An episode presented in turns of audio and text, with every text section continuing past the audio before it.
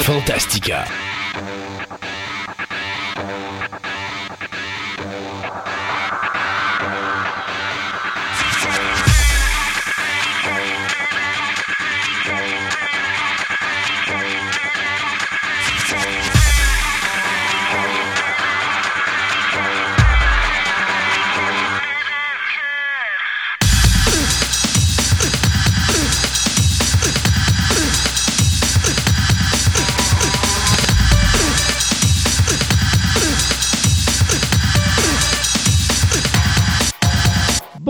Mesdames et messieurs, bienvenue à cette autre édition de Fantastica. Mon nom est Christophe Lassens et dans l'univers, euh, pas de la matrice, mais de Tron, j'ai mon ami Sébastien qui me regarde sur l'écran. Alors bonjour Sébastien. Salut, c'est comme, c'est comme la matrice, mais rétro.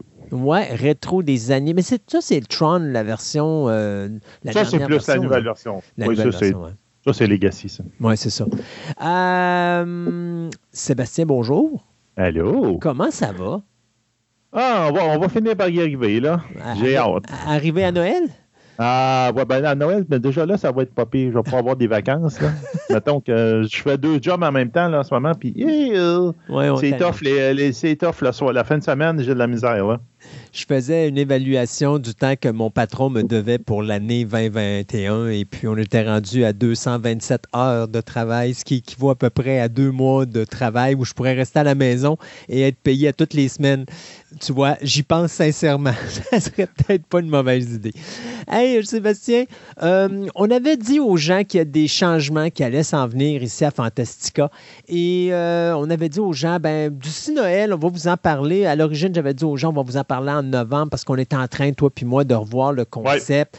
Euh, d'ailleurs, c'est bien drôle. Il y a une petite anecdote à, faire ici euh, à, l'émission. C'est que quand on a commencé la nouvelle édition de Fantastica Radio Web, euh, à l'époque, je voulais faire un show de trois heures.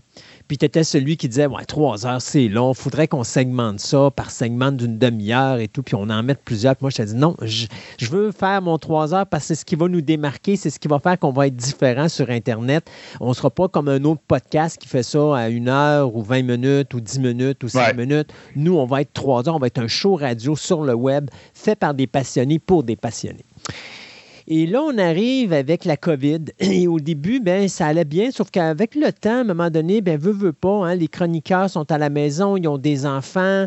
Euh, avant, ils allaient au travail, là, ils travaillent à la maison. Donc, ils ont moins de temps. Ça paraît drôle à dire, ils sont chez eux, ils devraient normalement avoir plus de temps. C'est pire. C'est pire parce que. Pour l'avoir fait du télétravail, là, tu ne regardes pas l'heure.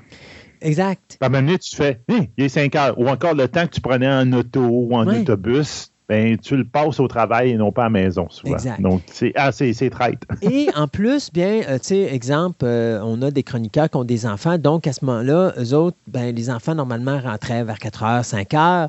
Eux autres, ils rentraient du travail à 3 heures. Ils avaient un 2 heures, puis ils prenaient du temps, tranquillement, pas vite. Ils faisaient leur chronique, préparaient leurs choses. Là, les enfants sont à la maison, notamment avec euh, certaines écoles qui sont fermées parce qu'il y a des cas de, de, COVID qui sont, sont arrivés dans leur classe ou encore des éclosions qui sont arrivées dans leurs écoles. Alors, on se ramasse avec les enfants à la maison, donc il faut s'occuper des enfants, donc beaucoup moins de temps. Et là, on s'est rendu compte que quand on arrivait, plus on avançait dans l'année, plus on se rendait compte que là, on commençait à prendre du retard au niveau de certaines chroniques. Euh, ce qui fait qu'à un moment euh, donné, ben là, je suis rendu à courir après mes chroniqueurs pour faire les chroniques de l'émission, alors qu'avant, ben, j'en avais pas mal en avance. Ce qui fait qu'à un moment donné, ben, on a dit, ouais, c'est peut-être il est peut-être arrivé ce temps, alors qu'on est sur le point d'atteindre notre 5 ans, on est rendu à 4 ans et demi avec le nouveau concept de Fantastica, il est peut-être arrivé ce temps où est-ce qu'il faudrait modifier quelque peu euh, le concept de l'émission? Euh, ben, peut-être pas le concept, mais la façon qui est traitée. Et en même temps, ben, je regarde nos codes qui diminuent quelque peu parce que, bon, il y a beaucoup de gens maintenant qui l'écoutent soit sur Radio Biz ou encore tout simplement qui ont de la misère à suivre parce que, justement, ce temps qu'ils avaient soit dans les autobus ou dans la voiture où ils nous écoutaient, ben, là, ils l'ont moins en moins parce qu'ils sont à la maison et tout ça. Puis même si on retrouve tranquillement, pas vite, une normalité, faut être réaliste. La COVID, ça n'arrêtera pas demain matin. Elle n'arrêtera pas au mois de janvier, puis elle n'arrêtera pas au mois de février. Je pense qu'on a pour un petit bout encore. Donc, il faut qu'on s'ajuste. Donc, je suis arrivé à un moment donné, puis je t'ai dit, peut-être qu'on pourrait réduire l'émission à peut-être deux heures. Donc, quelque chose de moins long, puis plus compact, qui fera en sorte que là, les gens qui sont pris du retard pourraient facilement nous rattraper. Et tu as été celui qui a défendu le 3 heures cette fois-ci. Parce que tu as dit non, le Il faut comprendre. Oui, c'est ça. Tu as dit non, le 3 heures, c'est ce qui fait qu'on est différent des autres. Puis là, ben, je me suis dit, ben, écoute, si Sébastien le dit, c'est vrai. Donc, on va garder le 3 heures, mais il faut que je trouve une manière de simplifier la tâche pour nos chroniqueurs pour faire en sorte que ceux-ci puissent reprendre un peu leur souffle. Donc, euh, voilà euh, le nouveau concept Fantastica, comme il débutera après notre spécial de Noël. Euh, au Christmas Carol de cette année. Donc, à partir de janvier de l'année prochaine, de 2022, voilà comment que l'émission Fantastica va être traitée. C'est-à-dire qu'au début de l'émission, on va faire un peu ce qu'on fait là placoter ensemble un petit peu, faire ce qu'on faisait en fin d'émission, mais là, on va le faire en début d'émission. Parler de quelque chose qui s'est passé euh, dans les dernières deux semaines, genre, hey, euh, William Shatner s'envoie en l'air et euh, part dans l'espace. ou quand je suis allé voir Dune, on prend jaser, c'est des affaires de même. on va plus parler d'Alec Baldwin et de son coup de feu que de... Oh, encore! non, mais oui, de choses comme ça, effectivement, de parler d'un sujet particulier à droite et à gauche, question de se réchauffer. Et on va passer de quatre chroniques à trois chroniques par émission. Mais au lieu de faire des chroniques de 30-35 minutes, on va extensionner ces chroniques-là à peut-être un 40-45 minutes, ce qui fait que ça va laisser le temps à nos chroniqueurs de vraiment développer leur sujet. Parce que des fois, il y a des sujets qu'on se dépêche à la fin de, de, de, de, combler pour rentrer dans notre temps parce qu'on a quatre chroniques. Là, on va tomber avec trois chroniques. On va tomber avec un seul segment de nouvelles qui va être en plein milieu d'émission, qui va être un long segment de nouvelles. Et on va avoir un second segment de nouvelles parce qu'il y a beaucoup de gens qui nous écoutent à cause de ces segments de nouvelles-là. Sauf que ça va être des nouvelles express que eux, on va garder à la table ronde de fin d'émission. Genre, quand je vous parlais je vais vous parler de renouvellement de série ou de choses comme ça, ou d'acteurs qui viennent d'être nommés sur un show, même quelque chose qui se fait express, bien, on va le faire à la fin de l'émission. Donc, comme ça, bien, dépendant le temps qui nous reste, on pourra élaborer sur euh, certaines petites choses et, et d'autres. Donc, c'est un petit peu ça le nouveau concept de l'émission. Il y a des chroniques que vous appréciez beaucoup plus, qui vont revenir plus souvent. Euh, pour aider certains chroniqueurs, je donne exemple le nom d'Andréane, euh, elle qui a six chroniques maintenant, euh, va tomber à deux chroniques, c'est-à-dire qu'on va réunir des chroniques ensemble, donc genre l'archéologie, la paléontologie, puis une autre affaire qui finit en I. Bien, vu que c'est la même chose, mais que c'est dans des milieux différents, on va les réunir en une seule chronique et c'est Andréane qui va choisir de ce qu'elle va parler à travers ces chroniques-là. Donc, peut-être un moment donné dans l'anthropologie, dans l'archéologie, au lieu de parler d'archéologie, bien, elle va nous parler de paléontologie. Même chose pour le paranormal où on avait la cryptozoologie puis les légendes, les légendes urbaines. Ça va tout être mixé dans la chronique paranormale. Donc, des fois, elle va nous parler d'affaires surnaturelles, mais des fois, elle va nous parler de créatures surnaturelles et de légendes urbaines. Donc, euh, ça va lui permettre de le dessus un petit peu, euh, elle aussi. Euh, même chose du côté de euh, Julien. Julien qui également a plusieurs chroniques. Donc, on va remixer ça ensemble. Des chroniques que vous aimez beaucoup ou des chroniqueurs qui ont plus de temps et qui sont plus actifs, vous allez les entendre peut-être un petit peu plus souvent que d'habitude. Donc, au lieu de les entendre peut-être trois fois ou quatre fois par année, ben, peut-être vous allez les entendre quatre à cinq, même peut-être six fois par année. Et il y en a d'autres, soit des chroniques que vous aimez moins ou encore euh, des chroniqueurs qui ont un peu plus de difficulté à joindre les deux bouts. Bien, on va réduire euh, leur partenariat à l'émission. Je ne veux pas perdre aucun de mes chroniqueurs, donc on va juste réduire le nombre de fois qu'ils vont apparaître. Donc, peut-être qu'ils vont faire une ou deux chroniques durant l'année, mais ça n'empêchera pas quand même de les entendre à l'émission et nous parler de sujets tout aussi intéressants les uns que les autres. Donc, c'est un petit peu ça le nouveau concept de Fantastica qui va survenir. On va essayer aussi de se concentrer un petit peu plus sur les émissions spéciales. Présentement, on en fait environ euh, trois par année. Si on est chanceux, quatre. Là, je vais essayer de pousser peut-être à quatre ou cinq par année si on est capable. C'est sûr que Halloween Fest et le Christmas Carol va demeurer. Restera à voir là, vers le printemps et l'été de peut-être en faire deux de plus qui vont être régulières. Donc, si on est capable d'en faire au moins quatre régulières par année, je serais content. Si on peut pousser à cinq, ben c'est sûr que c'est le fun. Mais ça permet d'avoir des gens qui viennent de l'extérieur, des gens qui ne font pas partie euh, nécessairement de l'équipe et qui nous parle de sujets dont on ne pensait pas parler. Alors ça aussi, là, je vais essayer euh, d'amener ce, point-là à Fantasticum. Ça, c'est des sujets sur lesquels on travaille présentement. Je peux vous dire également que je suis en train de finaliser l'émission du Christmas Carol de cette année. Je pensais parler du musical. Malheureusement, je suis obligé d'en revenir en arrière parce qu'encore une fois, à cause de la COVID, des gens qui devaient s'impliquer sur cette émission-là n'ont pas eu le temps euh, de préparer leurs affaires. Donc, j'ai été obligé de reporter ça peut-être à l'année prochaine mais je vous prépare une surprise euh, cette année pour le Christmas Carol, mais je ne vous dis pas c'est quoi. Euh, donc, une belle petite surprise qui s'en vient. Pour l'émission de cette semaine, donc, on va parler... Euh, on va parler de comic book avec Julien, plus précisément l'univers de Star Wars dans le monde du comic book. On va parler également histoire. Donc, euh, notre ami Pascal va être de retour pour nous parler de la Deuxième Guerre mondiale et de la défaite de la France durant la Deuxième Guerre mondiale. Il va nous expliquer pourquoi et qu'est-ce qui s'est passé, tout ça. Euh, toujours parlant d'histoire, Eric est là pour nous parler de l'histoire du rock and roll. C'est une première de deux parties. La deuxième partie sera dans l'émission de la, ben, dans la prochaine émission, soit celle dans deux semaines. Et finalement, Andréane qui va nous parler de télékinésie ou encore de télépathie. Donc, plein de choses super intéressantes à Fantastica. On s'arrête ici le temps de souligner nos commanditaires qui, eux, sont avec nous depuis le tout début et on vous revient tout de suite après avec le premier segment des nouvelles.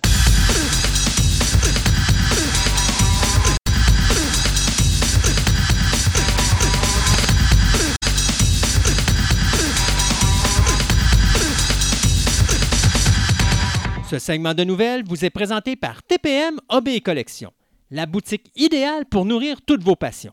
Qu'il s'agisse de timbres, monnaies, cartes de sport, cartes Magic, des figurines, du comic book, voire même des cartes Pokémon, TPM OB Collection a décidé de se réunir à un seul endroit afin de vous donner le meilleur service possible. Vous pouvez aller voir leur local au centre commercial Fleur de Lys au 550 boulevard Wilfrid Amel, Québec, ou tout simplement aller visiter leur site web à boutique-tpm.com.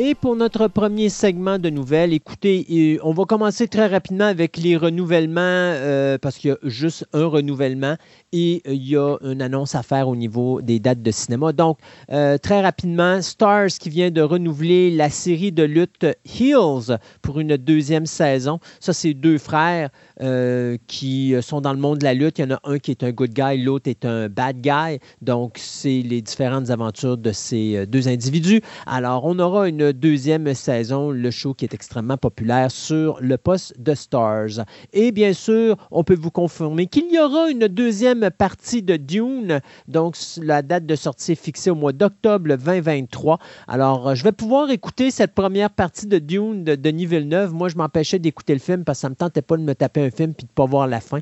Alors, euh, d'embarquer sur Dune partie 2. Bien, je pourrais maintenant écouter Dune partie 1, euh, sachant qu'il y aura une suite dans deux ans. On a su dernièrement que Doctor Who, euh, on avait, on allait avoir un nouveau showrunner, mais ça a changé beaucoup la manière comme Maman BBC va faire l'émission de Doctor Who. Ça annonce beaucoup de, de pertes d'argent pour BBC, mais peut-être des bonnes nouvelles pour les fans puis qui ont aimé le show depuis la réitération de 2005. Grosso modo, c'est qu'avant, euh, c'est BBC, depuis 2005, c'est BBC qui produisait lui-même le show de Doctor Who dans ses BBC studios. Mais à partir de 2023, ce n'est plus BBC qui va produire le Doctor Who, c'est Bad Wolf Studio, qui en fin de compte qui est la, propriété, entre guillemets, du producteur Judy Garner qui avait travaillé sur Doctor Who ainsi que le, comment dire, la personne qui était en charge de la fiction à BBC, qui s'appelle Jane Tranter. Bad Wolf fait référence justement à une histoire de Doctor Who. Donc, tu vois, c'est du monde qui est en arrière de Doctor Who, qui ont parti leur propre compagnie à côté, puis qui ont parti là-dedans. Même que cette compagnie-là, Bad Wolf, il paraît que ça serait sur le bord de se faire, euh, se faire acheter par Sony Pictures. J'allais dire, ils vont se faire acheter par BBC. Par BBC. Non, ils vont se faire acheter par, ça par Sony Pictures. C'est de la grosse, grosse rumeur en ce moment. Qu'est-ce que ça va donner pour BBC? C'est que grosso modo, le show va lui coûter 54 millions de plus par 10 épisodes. Pas nécessairement que la production va être plus coûteuse, c'est juste qu'il y a une nouvelle bouche à nourrir dans le top, puis il y a un deal à faire avec ça.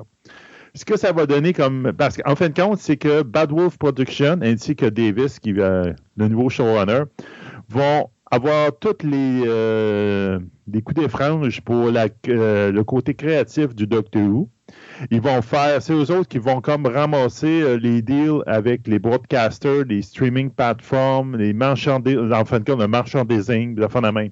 C'est par rapport à ça. Donc, c'est comme ce bout-là que BBC perd.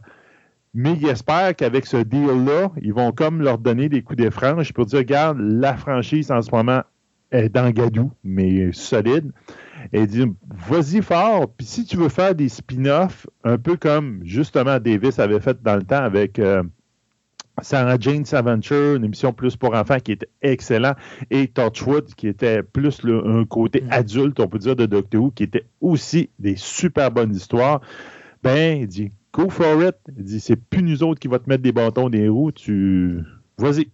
Donc, ça va peut-être changer l'avenir de Doctor Who, la manière comment ça va partir, mais BBC, lui, espère qu'à long run, ça va y faire euh, beaucoup plus d'argent que cette perte-là, d'argent direct par le contrat qu'ils ont passé avec Bad Wolf. C'est un drôle de move parce qu'habituellement, quand une compagnie fait ce genre de move-là, c'est pour réduire les frais de production pour les augmenter. Donc, c'est quand même drôle, sachant que. Les frais de production, leur, ils ne perdent pas, mais c'est qu'ils perdent toute une partie du merchandising. Un peu, c'est que les deals que euh, euh Lucas avait fait avec Star Wars, ouais, quand tu as des figurines de Doctor Who, il n'y aura plus de recettes, mais c'est c'est quand même 54 millions de dollars de plus. Donc, c'est beaucoup d'argent, là. Oui, ah oui, oui, c'est un move particulier. Surtout que, tu sais, on, disait l'autre fois, c'est ah, ne sera jamais dans Doctor Who parce que c'est British, c'est BBC, puis tout, c'est votre tough. Mais là, BBC fait que oui, c'est une compagnie british avec des British en arrière de ça, mais il, laisse aller l'enfant prodigue puis il dit Garde, occupe-toi-en parce que ben, c'est peut-être un bon move parce que ça fait 3-4 ans là, que ça ne va nulle part puis euh, ils sont en train de tuer la franchise. Donc peut-être qu'il espère que, garde, le bébé est en train de mourir, prends le don, là, garde, tu vas peut-être être capable de faire quelque chose avec. Hein. Euh, est-ce que ça t'est déjà arrivé de voir Gal Gadot en vilaine? Non, parce que ça, ça va être intéressant. Oui, parce que Gal Gadot, euh, pour ceux qui ne replacent pas le nom, mais ça vous dit quelque chose, c'est Wonder Woman. Ben oui. Et euh, bien, euh, c'est drôle parce que Wonder Woman, qui travaille pour DC Comics, vient de transférer dans l'univers hmm. des de Disney. Donc, elle, elle, va du, du, côté du Dark Side pour pour euh, Warner ah Brothers. Hein. Et elle va véritablement s'en aller du côté des Dark Side, puisqu'elle vient d'embarquer dans la production du film euh, en vrai personnage de Snow White ou Blanche-Neige. Et elle va interpréter la méchante reine sorcière, donc la mère, euh, mmh. la belle-mère finalement de Blanche-Neige. Donc vous vous rappelez que c'est elle qui se regarde continuellement dans le miroir, qui dit Miroir, miroir, dis-moi qui est la plus belle, jusqu'à ce qu'un jour le miroir lui dise Bien, c'est Blanche-Neige. Et là, bien, bien sûr, Gal Gadot, avec ses pouvoirs de Wonder Woman, va courir après Blanche-Neige pour y mettre. Ah, elle va y péter le miroir. ouais, elle va y rentrer une pomme empoisonnée dans, le visage, comme on dit. Alors, euh, l'actrice Gal Gadot qui vient de signer avec Disney pour euh, interpréter ce personnage, elle sera aux côtés de l'actrice Rachel Zegler. Ça, c'est la merveille Hollywood que personne n'a encore vue, hein, en passant. Euh, Rachel Zegler. Que Elle est partout, mais personne, il n'y a aucun de ses films qui est sorti encore. pas encore. C'est la nouvelle star à Hollywood, mais elle n'a pas encore fait un seul film que vous avez vu en salle. Le premier que vous allez voir, ça va sortir en décembre prochain. Ça va être la version, bien sûr, de Steven Spielberg, West Side Story. C'est elle qui fait Maria. Euh, et après ça, on va la voir dans le film Shazam, Fury of the Gods en 2023. Donc, c'est une actrice. Beaucoup de monde disent énormément de bien de cette, actrice-là. J'ai vraiment hâte de voir euh, son talent de chanteuse et son talent d'actrice. Le réalisateur de Blanche-Neige sera bien sûr Mark Webb. Mark C'est le metteur en scène des films de Spider-Man avec bien sûr l'acteur Tom Holland. Mais ce qui est intéressant, c'est que on a dit qu'on allait prendre le dessin animé de 1937 de Disney. On va tout simplement élaborer sur l'histoire de base, qui était bien sûr à l'origine une histoire des frères Grimm. Beaucoup plus sombre que ce qu'on avait avec Disney. Et euh, on va tout simplement aussi retravailler les chansons parce que ça va être une comédie musicale comme le film de Disney de 1937. Et on a approché euh, Benj Pasek et Justin Paul, qui, eux, sont les deux personnes qui ont écrit toutes les chansons des films La La Land et The Greatest Showman. Donc, c'est eux qui vont euh, s'attaquer aux diverses chansons du film Snow White, dont le tournage est prévu pour débuter au début de 2022. On est en train encore présentement de compléter la distribution de ce film-là. Mais euh, bienvenue, Madame euh, Gal Gadot, dans l'univers de Disney. Euh, ceux qui ont été allés voir Eternal, mes condoléances. Pourquoi mes condoléances? Non, non. C'est parce que, en tout cas, à date, les, les, les critiques, c'est les pires de, pour le film, un film de Marvel de, à date. Là. Mais bon, ça, le garde, prenez, euh, allez le voir pareil si ça vous tente, là, mais bon, ça a l'air qu'il n'est pas très bon. Donc, pour ceux qui sont allés voir The Eternal, vers la fin du film, dans un des Xème post-crédits, je pense qu'il y en a trois, en tout cas, quelque chose de même. Euh, vous avez vu des, personnages, des personnages qui, en fin de compte, les fans de Marvel ont reconnu, puis qui ont relié à un personnage principal dans l'univers de Marvel, c'est-à-dire Adams Warlock. Qui est Adams Warlock? Ben, c'est le personnage. C'est Adam Warlock. Adam, excusez-moi, Adam, il n'y a pas de S. Non. Adam Warlock, qui était la personne dans le sarcophage à la fin de euh, Guardian of Galaxy 2, qui a l'espèce de sarcophage d'or qu'on voyait avec le, le peuple en or, là. je ne me rappelle pas comment il s'appelait. J'aimais beaucoup dans le comic book de Marvel, euh, à l'époque c'était Warlock, avant qu'il change puis qu'il l'amène dans l'univers avec Thanos, il était sur ce qu'on appelait la contre-terre. Donc c'était c'était une réplique de la Terre, mais qui était de l'autre côté du Soleil, qui faisait en sorte que les deux mm. planètes se voyaient jamais. Et là, c'était le fun parce que c'était. Tu sais, moi, j'aime toujours l'univers de Marvel quand il fait différent de Marvel. Et dans le comic book, bien, mettons, Reed Richard, qui était un bon sur notre Terre, bien, sur la contre-terre, il était la chose. Donc, mais pas la chose comme vous connaissez là, des quatre fantastiques. C'était vraiment euh, une créature euh, horrible. Et il était un bad guy, alors que Doctor Doom, qui est un bad guy chez nous, était un good guy.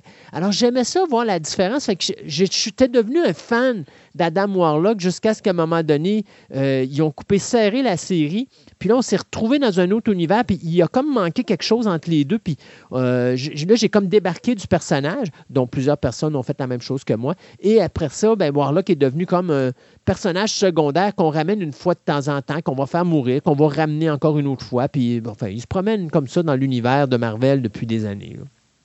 Ouais, c'est ça. Donc là, maintenant, en tout cas, dans la dernière itération, c'est un humain parfait qui a obtenu des pouvoirs à cause de la Soul Stone puis qui est devenu le, un gardien of the Infinite Stone. En fin de compte, c'était le gars qui avait ramassé les stones après l'histoire de Thanos tout, pour pas que personne les utilise jamais plus de cette manière.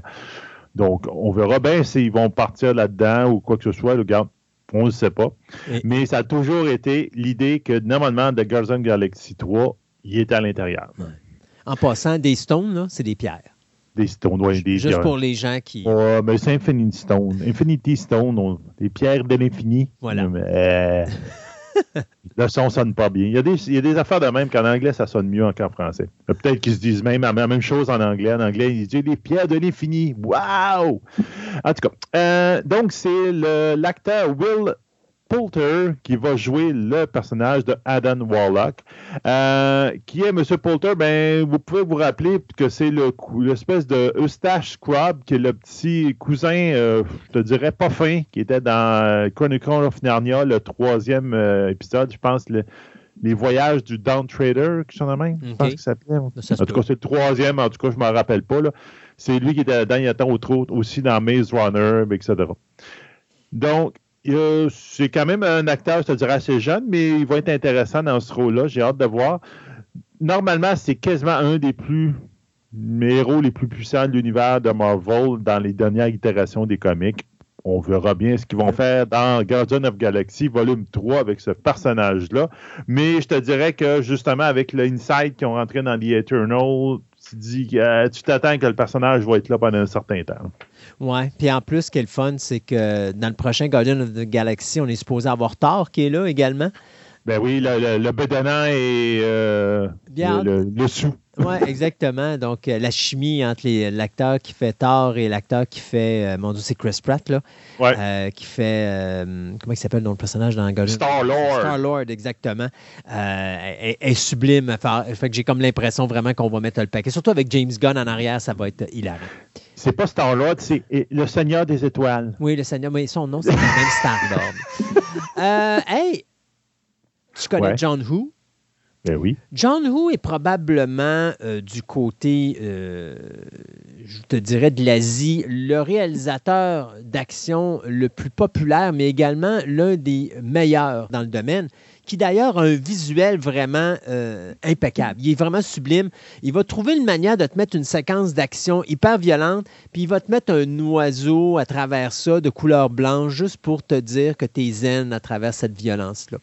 Euh, beaucoup de contrastes utilisés, mais il est vraiment amusant. J'aime beaucoup son travail à John Who. Il y a juste un film que j'avais pas vraiment été impressionné par son travail parce que je trouvais que ça faisait, un, c'était des copier-coller de choses qu'on avait vues dans ses films précédents.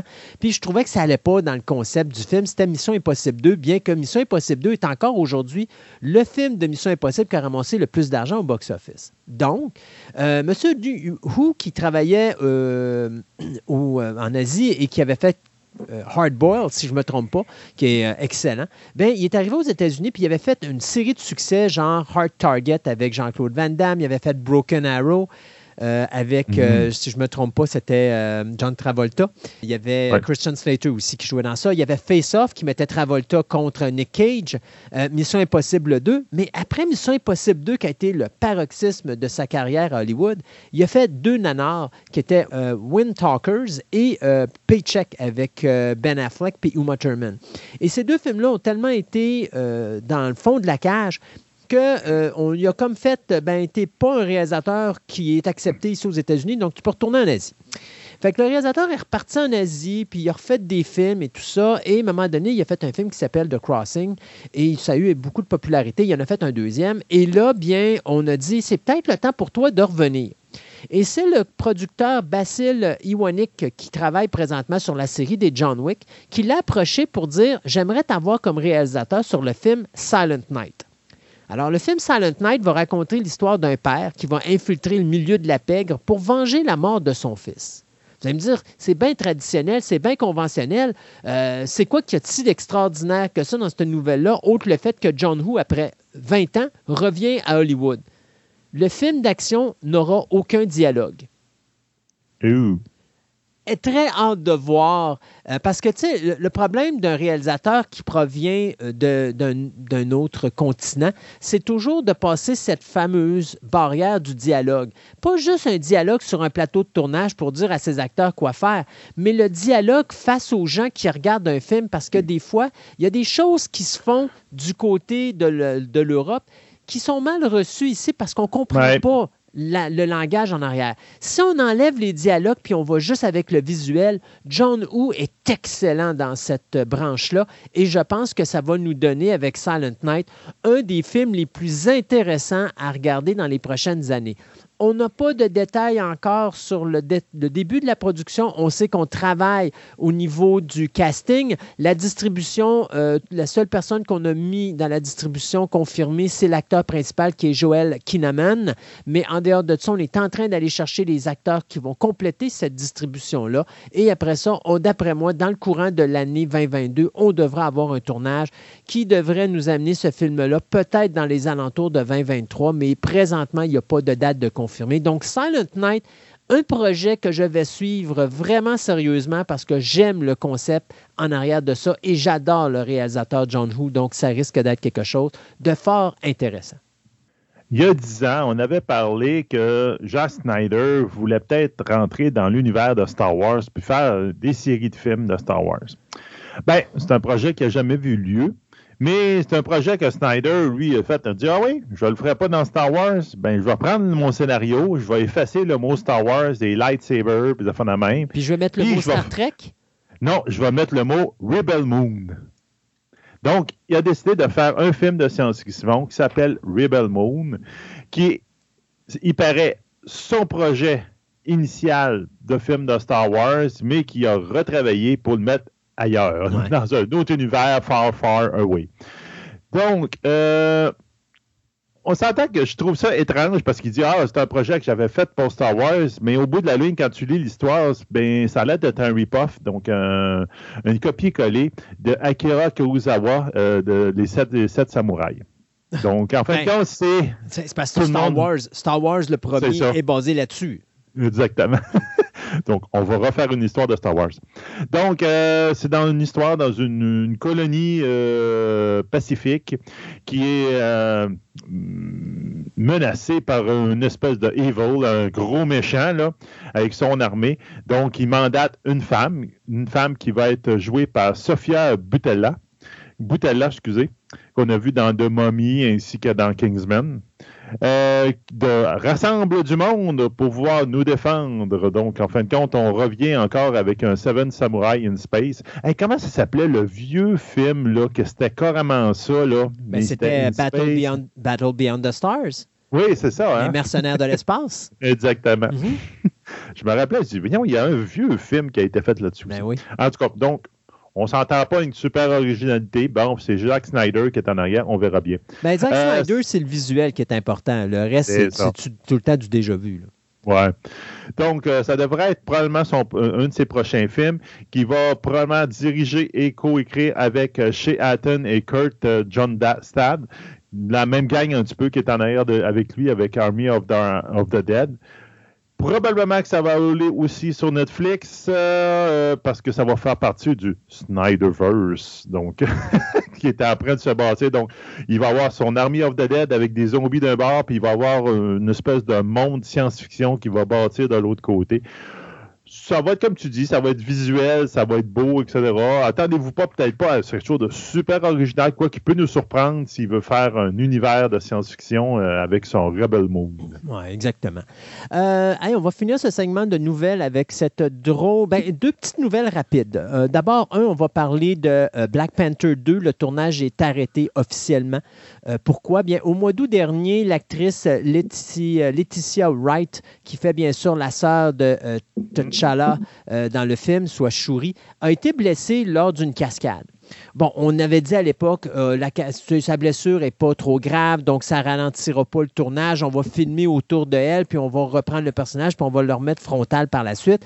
Mais finalement, il faut croire que la euh, la voyons, blessure est beaucoup plus grave qu'on pensait parce que euh, Madame Wright est encore euh, présentement en Angleterre où est-ce qu'elle soigne encore sa blessure. Donc, elle n'est pas capable de revenir sur le plateau de tournage et donc, on a euh, été obligé d'arrêter la production. On espère reprendre le tournage au début de l'année 2022.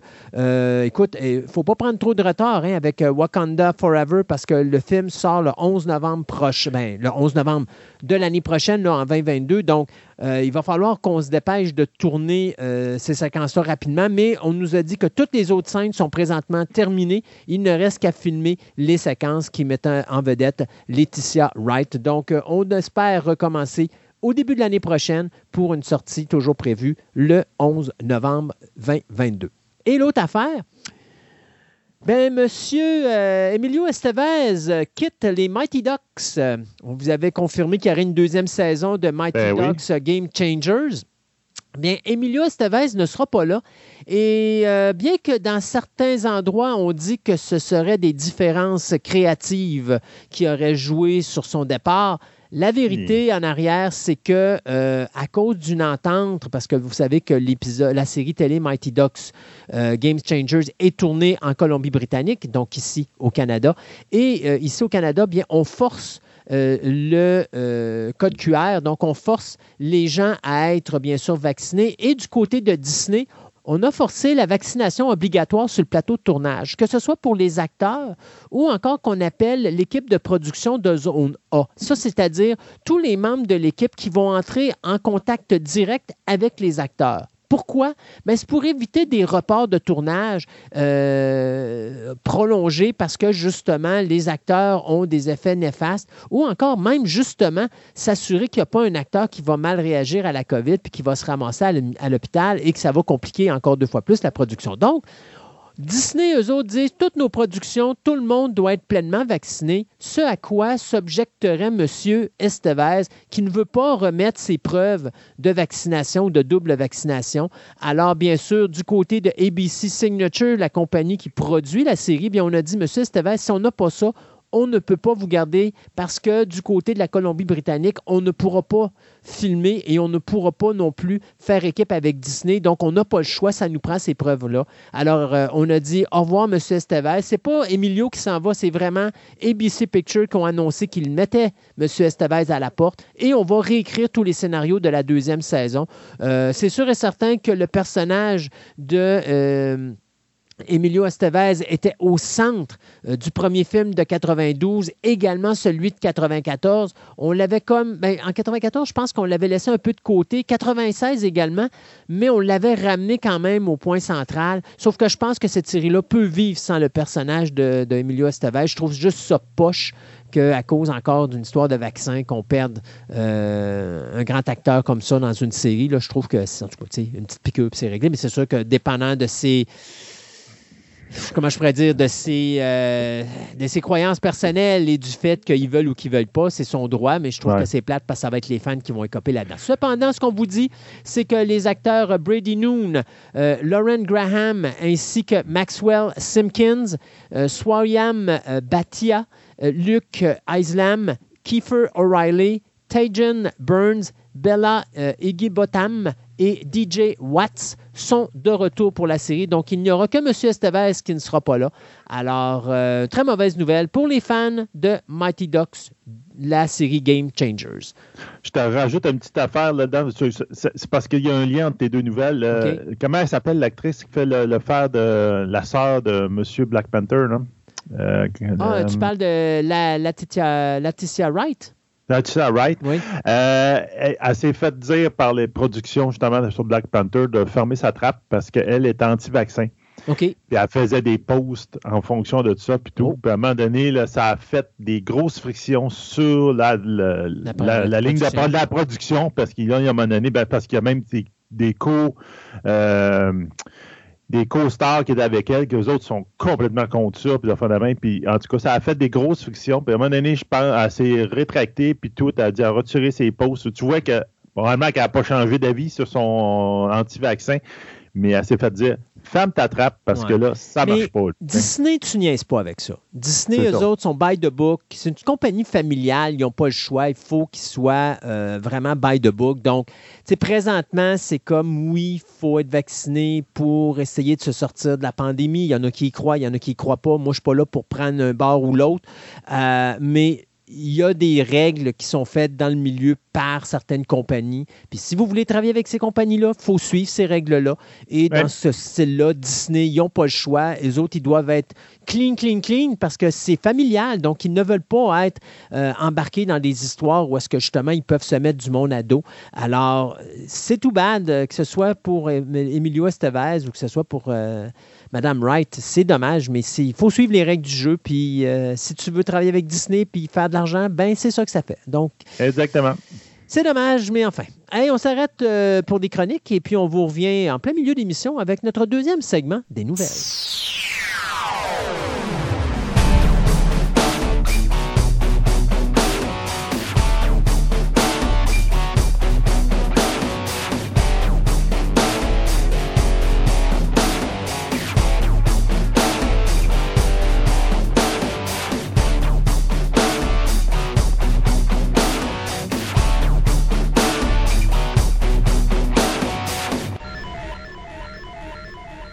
Tordu un bras, même les deux, Parce que, je voulais pas, je ben, voulais pas. Tu vas le faire pareil. Euh, parce qu'on a parlé de Star Wars, mais on parlait de l'univers actuel de Marvel Comics. Puis j'ai dit, hey, ce serait le fun qu'on parle du vieil univers. Pour Julien, oh, mais il ne connaît pas celui-là. Ben, tu dis-le, puis tu nous reviendras dessus, et voilà. Je suis vieux, mais pas à ce point-là, Christophe. Je suis vieux, mais pas à ce point-là. Non, j'étais enfant dans ce temps-là. Je suis né en 80, fait que je suis correct. Non, oui, t'es correct. Écoute, euh, le Star Wars de Marvel était de 1977 jusqu'à la mi-80. Si 86. 86. Donc, tu vois, tu étais au monde. Euh, j'étais pas vieux, mais j'étais là. C'est ça, tu étais là. Alors, l'important, c'est de toute façon, connaissant, te connaissant, probablement, même quand tu étais bébé, tu ramassais des affaires dans, dans ton lit puis tu cachais ça sous les couvertes parce que tu avais déjà commencé à collectionner. Alors, je suis sûr qu'il doit y avoir un comic de Star Wars quelque part en dessous des couvertes. Euh, mais bon, euh, on avait dit qu'on allait reparler du vieux Star Wars d'origine parce que avant que Star Wars euh, tombe entre les mains de Dark Horse Comics, il est tombé dans les mains de Marvel Comics. Oui. Et euh, moi, je me rappelle, bon, moi, pour ceux qui sont comme moi des connaisseurs de héritage, on en avait parlé avec Gaëtan à l'époque. Star Wars, quand vous achetiez les éditions héritage, mon Dieu, c'était comment ça s'appelait? C'était les gros, les gros, les gros comics, là, les éditions de collection, je pense. Euh, on avait Star Wars, on avait l'Empire contre-attaque, puis on avait le Retour du Jedi, qui correspondait aux euh, neuf premiers numéros. Non, c'était pas les neuf, c'était les, euh, les six premiers, je crois. Ah, c'était juste. Ben, ah ouais, il me semble. Ouais, après le 6, le numéro 7, c'est là que la série, comme de moi, dans mes recherches, là, c'est à partir du numéro 7 que les séries commençaient à diverger un peu. D'abord, 1 à 6, c'était un, résumé un peu de. Donc, ça doit être un Star Wars et Empire Strikes Back. Euh, Strike Back était autour du numéro, dans les numéros 100. Oh oui, OK, bon. Ben, j'étais pas. Ben, tu vois, t'en connais mieux que moi. Oui, oui, oui. j'ai fait mes recherches puis je l'ai lu un petit peu sur le site sur Internet. Euh... Fait qu'à ce moment-là, les six premiers numéros, ça devait être le premier film. Oui, les six premiers numéros, c'est le premier film. Après ça, euh, The Marvel avait un peu le champ libre pour faire ce qu'il voulait parce qu'il n'y avait pas d'autres films de sortie. Euh, puis parce que, dans le fond, euh, il fallait qu'il fasse quelque chose pour construire le contrat. Parce que, dans le fond, en 1977, un peu avant que le film sorte, Charles Limpin, qui est Limpincoft, excuse, qui était Limpincoft, hey, je vais le dire comme du monde, qui est de Lucasfilm, qui est un peu le superviseur de la publicité puis du je devrais dire publicité puis de la, de la visibilité publique, le marketing. Il était allé voir Stanley euh, de Marvel pour dire Hey, Gaston, nous, on a un projet de film, euh, c'est pas encore fini. Euh, on aimerait ça que vous fassiez la BD, le tie-in de la BD avec. Puis à l'époque, les BD spin-off, un peu les BD qui, qui sortent du film pour faire autre chose, ça n'existait pas vraiment. Fait qu'il voulait vraiment juste faire un résumé des films, puis les sortir un peu en même temps. Pour la publicité, pour la visibilité. Stanley, à l'époque, avait dit non. Oui, c'est ça, parce que je me rappelle que dans le cas de Marvel, il n'y en avait pas beaucoup. Euh, je pense qu'on avait fait Logan's Run, si je ne me trompe pas, mais il n'y avait pas tant d'adaptations de films en comic book que ça. Non, ça, c'était pas, pas populaire. C'était pas quelque chose qu'ils voulaient vraiment faire. Après les années 80, c'est devenu quasiment un standard, là, mais euh, au départ, non. Et Stanley avait dit non parce que le film n'était pas sorti encore. Euh, il, y avait, il y avait beaucoup de bémols. non, il avait dit non. Par contre, un peu plus tard, c'était Roy Thomas, qui est allé le voir, lui, il avait proposé à Stanley euh, de juste faire un résumé, euh, pas beaucoup de volume, euh, de la série. Il voulait pas rien de gros. Puis il avait proposé un deal de tant que vous n'en avez pas vendu 100 000, on veut pas de, Lucas ne veut pas de royauté. Fait que c'est tout l'argent dans vos poches. Fait que si le film et vous en vendez, ben tant mieux pour vous autres. Fait que Marvel ne risquait pas grand-chose à ce moment-là. exact. Stan a dit ben on va le faire. Puis à cette époque-là, euh, financièrement, Marvel, ça allait pas bien non plus. Euh, fait que il euh, y a beaucoup de monde, dont Jim Shooter d'ailleurs, qui dit que Star Wars a pas mal sauvé Marvel en 117 puis 118, juste en vendre des comics reliés au film. Puis après ça, les comics qui étaient un peu des spin-offs, jusqu'à temps que The Empire Strike Back sorte, puis qu'il fasse l'adaptation aussi. Il faut dire qu'il y a eu 107 numéros de, Star Wars jusqu'à Empire Strike Back, jusqu'à Return of the Jedi. Euh, pourquoi s'arrêter à 107? C'est parce que Marvel a décidé de renuméroter à partir de Return of the Jedi, puis de faire des numéros euh, qui étaient, euh, qui étaient différents parce que ça s'appelait vraiment Return of the Jedi, tandis que Empire Strikes Back est sorti sous le titre Star Wars. Fait qu'entre les deux premiers films, ils ont fait des, des numéros indépendants, d'histoires qui étaient inventées par eux. Puis ça a été leur plus gros vendeur pendant des années. Là, on parle de 117 à 86, euh, où est-ce qu'ils euh, faisaient ce qu'ils voulaient un peu. Il euh, faut dire qu'à l'époque, on avait le Comic Book Code qui est encore euh, d'actualité. Mm-hmm. On avait le fait que faire des histoires en continu, c'était pas tant que ça à la mode, justement, entre autres à cause du Comic Book Code. Fait qu'on avait beaucoup le syndrome, comme on avait parlé moi et Christophe dans la dernière chronique, du méchant de la semaine, du gros monstre de la semaine. Donc, euh, chaque semaine, euh, tu avais, euh, mettons, Luke se battait contre Godzilla. En guillemets, c'était pas Godzilla, mais ça ressemblait, là. Mm. Ou un autre monstre, un autre impérial pas gentil, gros méchant de la semaine. T'avais pas d'histoire en continu sur des. C'était comme des petites aventures contenues à chaque fois entre les faits. C'était anthologique. C'est ça, c'était de l'anthologie un peu comme on voit avec euh, euh, les, les, les Star Wars Marvel qui ont sorti récemment, les petites, euh, les petites histoires de Age of Republic, Age of Rebellion, puis Age of des, des petits recueils qui ont sorti, puis Age of Resistance, qui sont des petites histoires sur chaque personnage contenues dans un recueil. C'est un peu dans ce style-là. Sauf que si je ne me trompe pas, tu n'avais pas beaucoup de numéros. C'était un, non, non, deux numéros. Non, c'était un numéro par personnage, mais on est un peu dans cette logique-là. Des histoires qui expliquent un peu ce qui se passe entre les films, mais qui n'ont pas vraiment d'impact sur ce qui se passe dans les films. Ou du moins qui n'expliquent pas vraiment ce qui s'est passé entre les autres, comme on l'a aujourd'hui, où c'est que les histoires se suivent sur des longs termes, euh, qui expliquent un peu les trous entre les films, puis qui vont euh, un peu euh, réparer les, entre guillemets, les, les, les trous dans l'histoire des films. Là un peu comme Mandalorian essaie de faire avec, euh, avec les trois, la nouvelle trilogie, puis un peu comme Clone Wars avait fait avec la première la, trilogie de prequel. Ouais. Donc, euh, c'est ça. Que ça a été le meilleur vendeur, d'ailleurs, en 1979 pour Marvel et pour le comic book en général. Donc, euh, Star Wars, on s'est dit, ouais, non, ça a pris un certain temps à décoller, mais pas tant que ça, parce que ça a quand même été très, très, très fort au niveau comic book, du moins. À l'époque, c'est le comic qui était quand même très fort aussi. Le film est sorti à l'été 1977. Euh, On parle bien sûr du film Star Wars. Euh, donc, le comic est sorti quoi un petit peu avant? Pas mal en même temps, je pense, les premiers numéros. Là. Euh, comme c'était supposé accompagner le comic, les premiers numéros, le, film, les, les premiers numéros. OK. Parce que Puis, comme ça, à partir du numéro 7, là, ils sont, Marvel sont partis de leur bord, on fait ce qu'il y avait à faire. Euh, avec leur tu, vois, tu vois, le film sortir au mois de mai, le 25 mai, hmm. puis tu vois, eux autres, ils disent que le comic, le premier numéro, est sorti le 12 avril. Fait qu'il est sorti. Un peu avant. Un peu avant, ouais. Un peu avant. Comme dit, c'était. Ce que Lucas voulait vraiment, c'était surtout de la publicité sous forme de comic. Ouais. Un peu comme euh, plus tard Hasbro l'a fait avec Transformers puis G.I. Joe, là, ou E-Man ce qui est le fun, par exemple, pour quelqu'un qui, euh, honnêtement, là, les, six premiers numéros de, Star Wars ou les numéros d'édition du collectionneur là, qui avaient été faits chez Héritage, ce qui est plaisant là-dedans, c'est qu'on a affaire au scénario original. Donc, on va avoir Biggs qui va être là. Euh, mm-hmm. Ce que tu n'as pas dans le film. Maintenant, tu l'as parce qu'on a rajouté les séquences, mais à l'époque, ben, ça, parce que, dans le fond, Marvel avait eu accès au scénario préliminaire, en ouais, là. Exact, avant les coupures. Avant les coupures, avant les modifications finales du film. Tu avais aussi l'apparition, si je ne me trompe pas, est-ce qu'on avait Jabba? Il me semble que oui, on avait Jabba avec le. Sous sa vraie forme, oui. Oui, avec l'homme, parce qu'avant que Jabba devienne une bestiole dans le troisième, c'était un homme à l'origine. Oui, parce qu'il avait manqué de budget pour la bébite. Oui, exactement. Alors, euh, c'était drôle parce que, mais je pense que dans, même dans le scénario, il avait été marqué comme étant un homme, parce que dans le comic, si je ne me trompe pas, je pense qu'il était, un, était un être humain. Oui, c'est ça. Ça a été changé par la suite, là. Euh, parce que Lucas euh, change d'idée comme il change de chemise souvent. Euh, il y a de l'imagination, mais il n'y a, pas, a pas de follow-up. Ben, ben. ben c'est parce qu'il faut comprendre que pour l'époque, euh, on a entendu parler de, de Jabba, mais on, bon, la séquence, on devait le voir, a été annulée.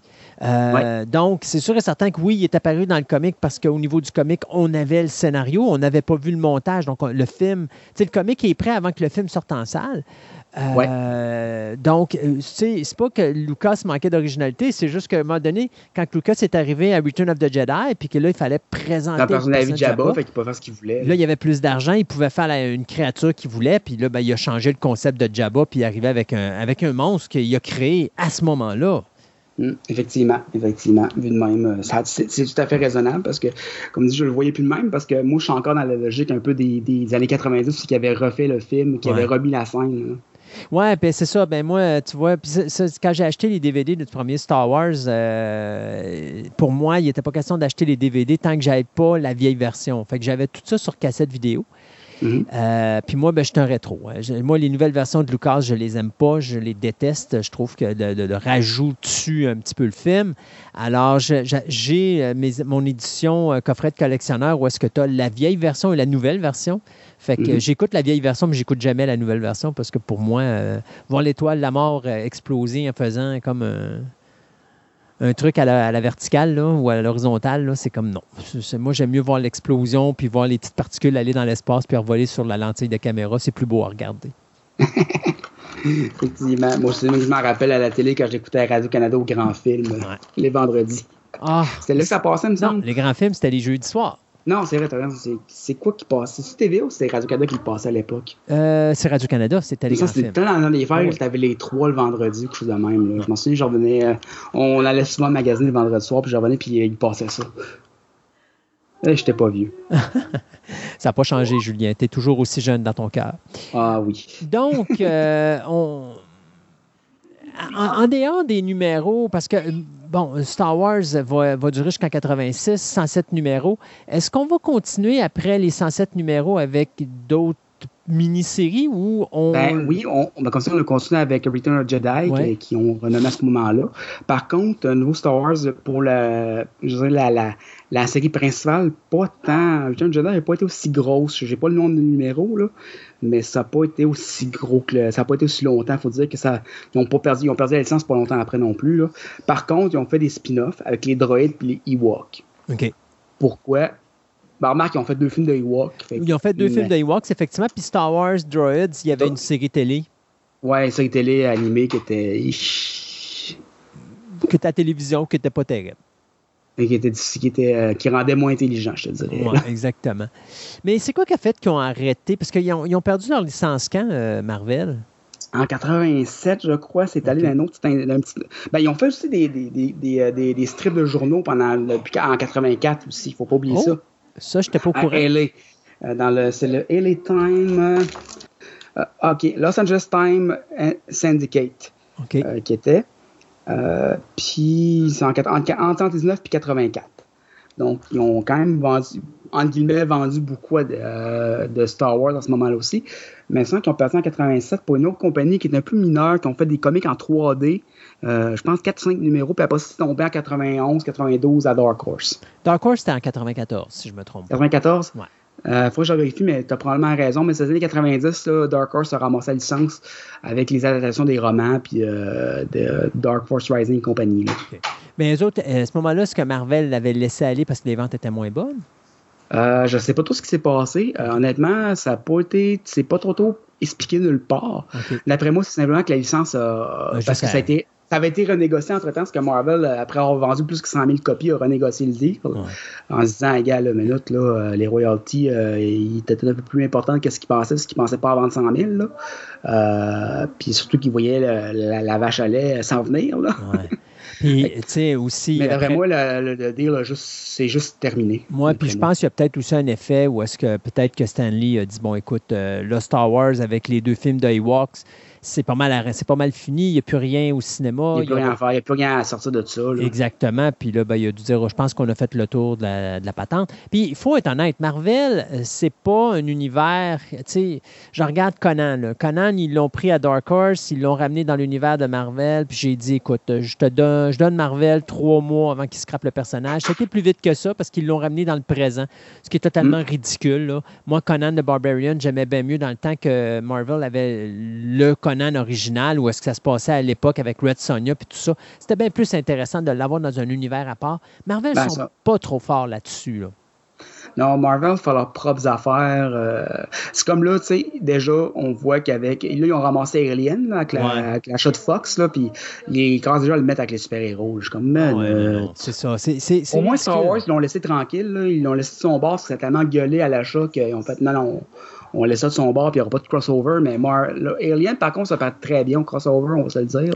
Mais encore là, euh, sais, moi, euh, je te dirais, on a déjà eu Batman versus euh, Alien Predator, même chose avec Superman, parce que DC avait fait des numéros spéciaux en association avec Dark Horse. Mais, tu sais, pour moi, un Alien, c'est un Alien. Ça va dans l'espace, c'est dans un univers à part. Mettez-moi pas un Captain America avec ça, ou mettez-moi pas un Spider-Man avec ça. Ça n'a aucun Moses de bon sens. Là. Moi, ben, on tombe dans l'horreur dans le super-héros un peu bon enfant dans le coin de Marvel parce que on va dire que, tu sais, avec DC, c'était le cas parce que l'univers DC est beaucoup plus dark, mais encore là, j'aime pas trop le concept d'y mélanger. Là. Euh, mais, euh, je veux dire, eh, à la limite, peut-être avec Guardian of Galaxy, faire un petit clin d'œil, mais autrement que ça, je vois pas. Non. Puis encore là, tu sais, c'est pas la même affaire. Pas, ils n'ont pas des super pouvoirs, les aliens et tout ça. Fait tu sais, il n'y a pas d'intérêt à, aller là-dedans. Euh, je sais que là, ce qu'ils veulent faire, c'est des covers spéciaux pour l'arrivée d'Alien. Donc, on met Captain America avec Alien, avec Spider-Man et tout le kit. Mais s'il vous plaît, Marvel, allez pas mettre les personnages. Faites pas comme Conan, parce que moi, tant qu'à ça, vous avez scrappé la job avec Conan. Là. Euh, mm. Non, autant, autant on fait une belle avec Star Wars depuis qu'ils l'ont réacquis, depuis autant que Conan, ils l'ont échappé complètement. Oh oui, écoute, il est rendu dans les Savage Adventures, puis ça n'a pas de mots, c'est bon ça. Euh, dans les sept premiers 107 premiers numéros de l'univers de Star Wars de Marvel, ce que j'ai trouvé plaisant lorsque Marvel a repris la licence récemment, c'est qu'ils ont fait un numéro 108 pour finir la série. Et euh, je trouve ça cool parce que, tu sais, d'un autre côté, je ne sais pas si c'était vraiment nécessaire, mais c'était quand même drôle. Puis il y a beaucoup d'abonnés de l'ancien Star Wars, avant même d'être abonnés à Dark Horse, qui sont allés chercher ce numéro-là comme pour compléter leur collection. La collection, Exact. Euh, puis ça, je trouvais que c'était un beau, une belle façon du côté de Marvel, justement, d'aller peut-être rechercher cette auditoire-là pour de, remettre le, compteur à zéro aussi. De remettre le compteur à zéro, effectivement. Je trouvais que c'était un beau concept puis c'était une bonne, une bonne idée. Euh, donc, Star Wars, as-tu d'autres choses à rajouter sur l'univers de Star Wars et de Marvel Comics? Non, mais comme je dis, si vous êtes vraiment curieux, je dirais ça vaut peut-être la peine d'aller acheter les, éditions héritage ou euh, les éditions euh, combinées que Marvel a sorti récemment, ressorti récemment. Euh, mais autrement que ça, je dirais que c'est de son époque. Les années 80, 70, 80, les comics, c'était. Euh, on est dans le comic book code, euh, en guillemets, comme les anglophones diraient, c'est un peu corny, c'est un peu quétaine, euh, ça suit pas tellement. Fait que c'est pour les fans finis de Star Wars ou vraiment les gens qui sont plus curieux, mais je dirais qu'honnêtement, historiquement c'est important, mais autrement que ça. Surtout que Marvel, que ça a sauvé littéralement à l'époque. Marvel a été sauvé souvent. Oui, ben comme, d'eux-mêmes, en Comme ici aussi, là, on se le cache pas. Euh, c'est pas, facile, le comic, non, effectivement. Non, c'est pas une industrie facile. Le monde parle beaucoup, charge beaucoup contre le monopole de DC et de Marvel sur l'industrie. Euh, S'il y a un monopole pour une raison, c'est que c'est les deux seuls qui ont réussi à survivre assez longtemps. Là. Oui, puis d'ailleurs. En dehors des Images, qui est un regroupement, qui est, une qui est plus une coop qu'un éditeur. Là. Euh, puis euh, Dark Horse qui fait ce qu'il peut quand il peut, mais Dark Horse n'est pas seulement dans le comic. Là. Euh, Dark Horse, c'est aussi branch out dans le roman dans, dans le manga. Là, fait que, Puis Dark Horse m'épate parce que, tu sais, à un moment donné, soyons honnêtes, lorsqu'ils ont perdu la licence de Conan, j'ai comme fait ouch. Là, après ça, ils perdent la licence de Star Wars, j'ai comme fait OK, là, ça va pas bien. Puis, ah, après ils perdent Alien en plus. Là, ils ont perdu Buffy et Angel. Et mm. là, ils perdent Alien. Et, et entre, entre les lignes, il y a des rumeurs qui disent qu'ils ont perdu également Predator parce qu'il y avait des séries de Predator qui étaient en cours, qui n'ont jamais été finies. Donc, moi, je pense que la licence Predator également leur a été enlevée. Euh, mais je pense que là, présentement, on ne joue pas cette carte-là parce que, justement, on tient ça, euh, on tient ça mort parce que j'ai comme l'impression que du côté de Disney, on va nous arriver avec une petite surprise à un moment donné, une petite annonce surprise concernant Predator, puis c'est là que ça va réapparaître chez, euh, chez Marvel. Mais et encore là, ça, ça va être une autre affaire. Le Predator, lui, je le vois plus se mélanger avec l'univers de Marvel que le Alien. Ouais, parce qu'il peut plus euh, super pouvoir, un peu plus. Euh, quoi que moi, j'ai toujours bien aimé mon Alien vs Predator. Là. Ah oui, mais ça. Ça, je veux dire, ça, ça, ça match, c'est parfait ensemble. Euh, c'est comme le beurre de pinot et la confiture. Là, ça, Laissez ça de même. Ouais. Puis effectivement, ça serait. tu sais, si les Predators reviennent, je pense qu'ils seraient capables de se créer un univers. Tant qu'à ça, mets les Critters avec ça. Puis. les fucking Critters. euh, Leonardo DiCaprio doit, ah, s'en là, ben oui. ben, ben oui, on pourrait avoir un personnage à la, Leonardo. Euh, moi, il y a quelque chose, pour les gens qui veulent avoir, je ne sais pas s'il existe encore, mais quand que Marvel a mis la main sur les droits de euh, Star Wars, il avait sorti un omnibus euh, de tout l'univers Marvel, Star Wars. Donc, c'était les 107 premiers numéros.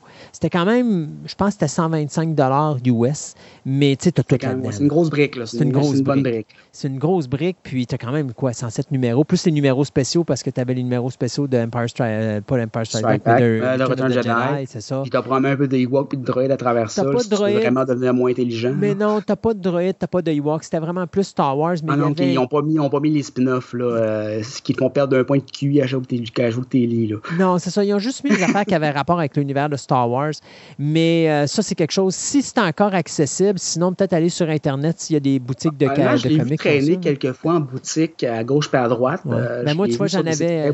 Pendant longtemps, j'en ai eu deux exemplaires, puis à un moment donné, euh, c'est comme dans le magasin où est-ce que je travaille, c'est toujours comme ça que ça se passe.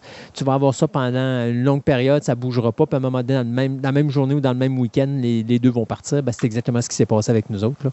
Mm. Fait que, mais tu sais, c'est ça, c'est des grosses, c'est des gros, des omnibus, c'est des belles C'est des bonnes briques. C'est des bonnes briques. Puis vous n'avez pas le numéro 108. Argent, honnêtement. Si t'es curieux, tu veux vraiment te lancer là-dedans, t'en as pour ton argent. Exact. Parce que t'as tout, c'est pas compliqué, t'as tout. T'as tout, puis euh, ça te permet de, de, de, quand même conserver euh, ton histoire de Marvel. Et je vous le dis tout de suite, le numéro 108 n'est pas inclus là-dedans parce que lui était sorti par après. Donc ça, il va falloir vous trouver le numéro 108 pour compléter cette collection de 107 numéros de, de l'univers Marvel des années 77 euh, à 86 de l'univers Star Wars. On a-tu d'autres choses à rajouter là-dessus, Julien? C'est pas mal ça, non? Je trouve que ça fait le tour un peu. Ben écoute, merci beaucoup euh, d'avoir réussi à te renseigner et à t'instruire sur l'univers de Star Wars, première génération euh, de l'univers Marvel Comics. Et puis, euh, nous, bien écoute, on va se dire à plus tard dans la section comic book avec plein d'autres sujets passionnants que tu vas nous trouver, c'est sûr et certain. Parfait, on va faire ça de même. Super, salut Julien. Bye. Depuis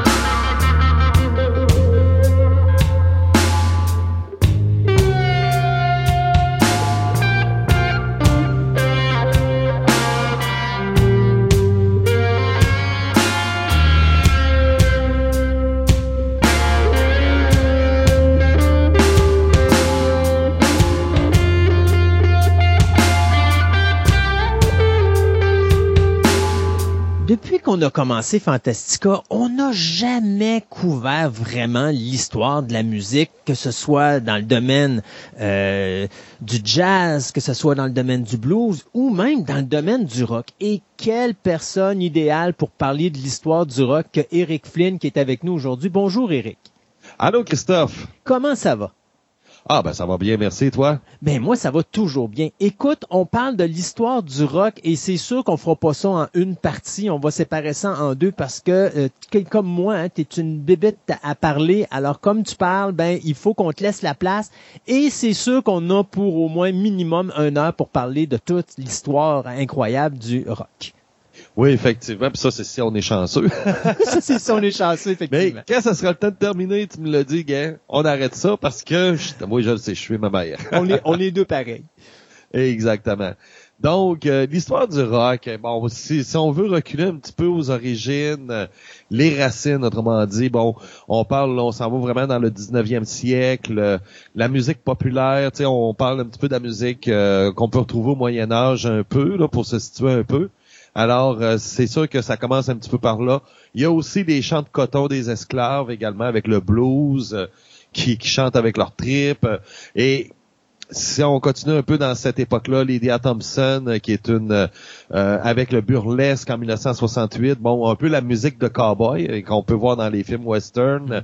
Elle, a emmené ça. Tu sais, c'est un paquet, un mélange de tout ça. Euh, on peut parler même du Liberty Bell de Dan Queen.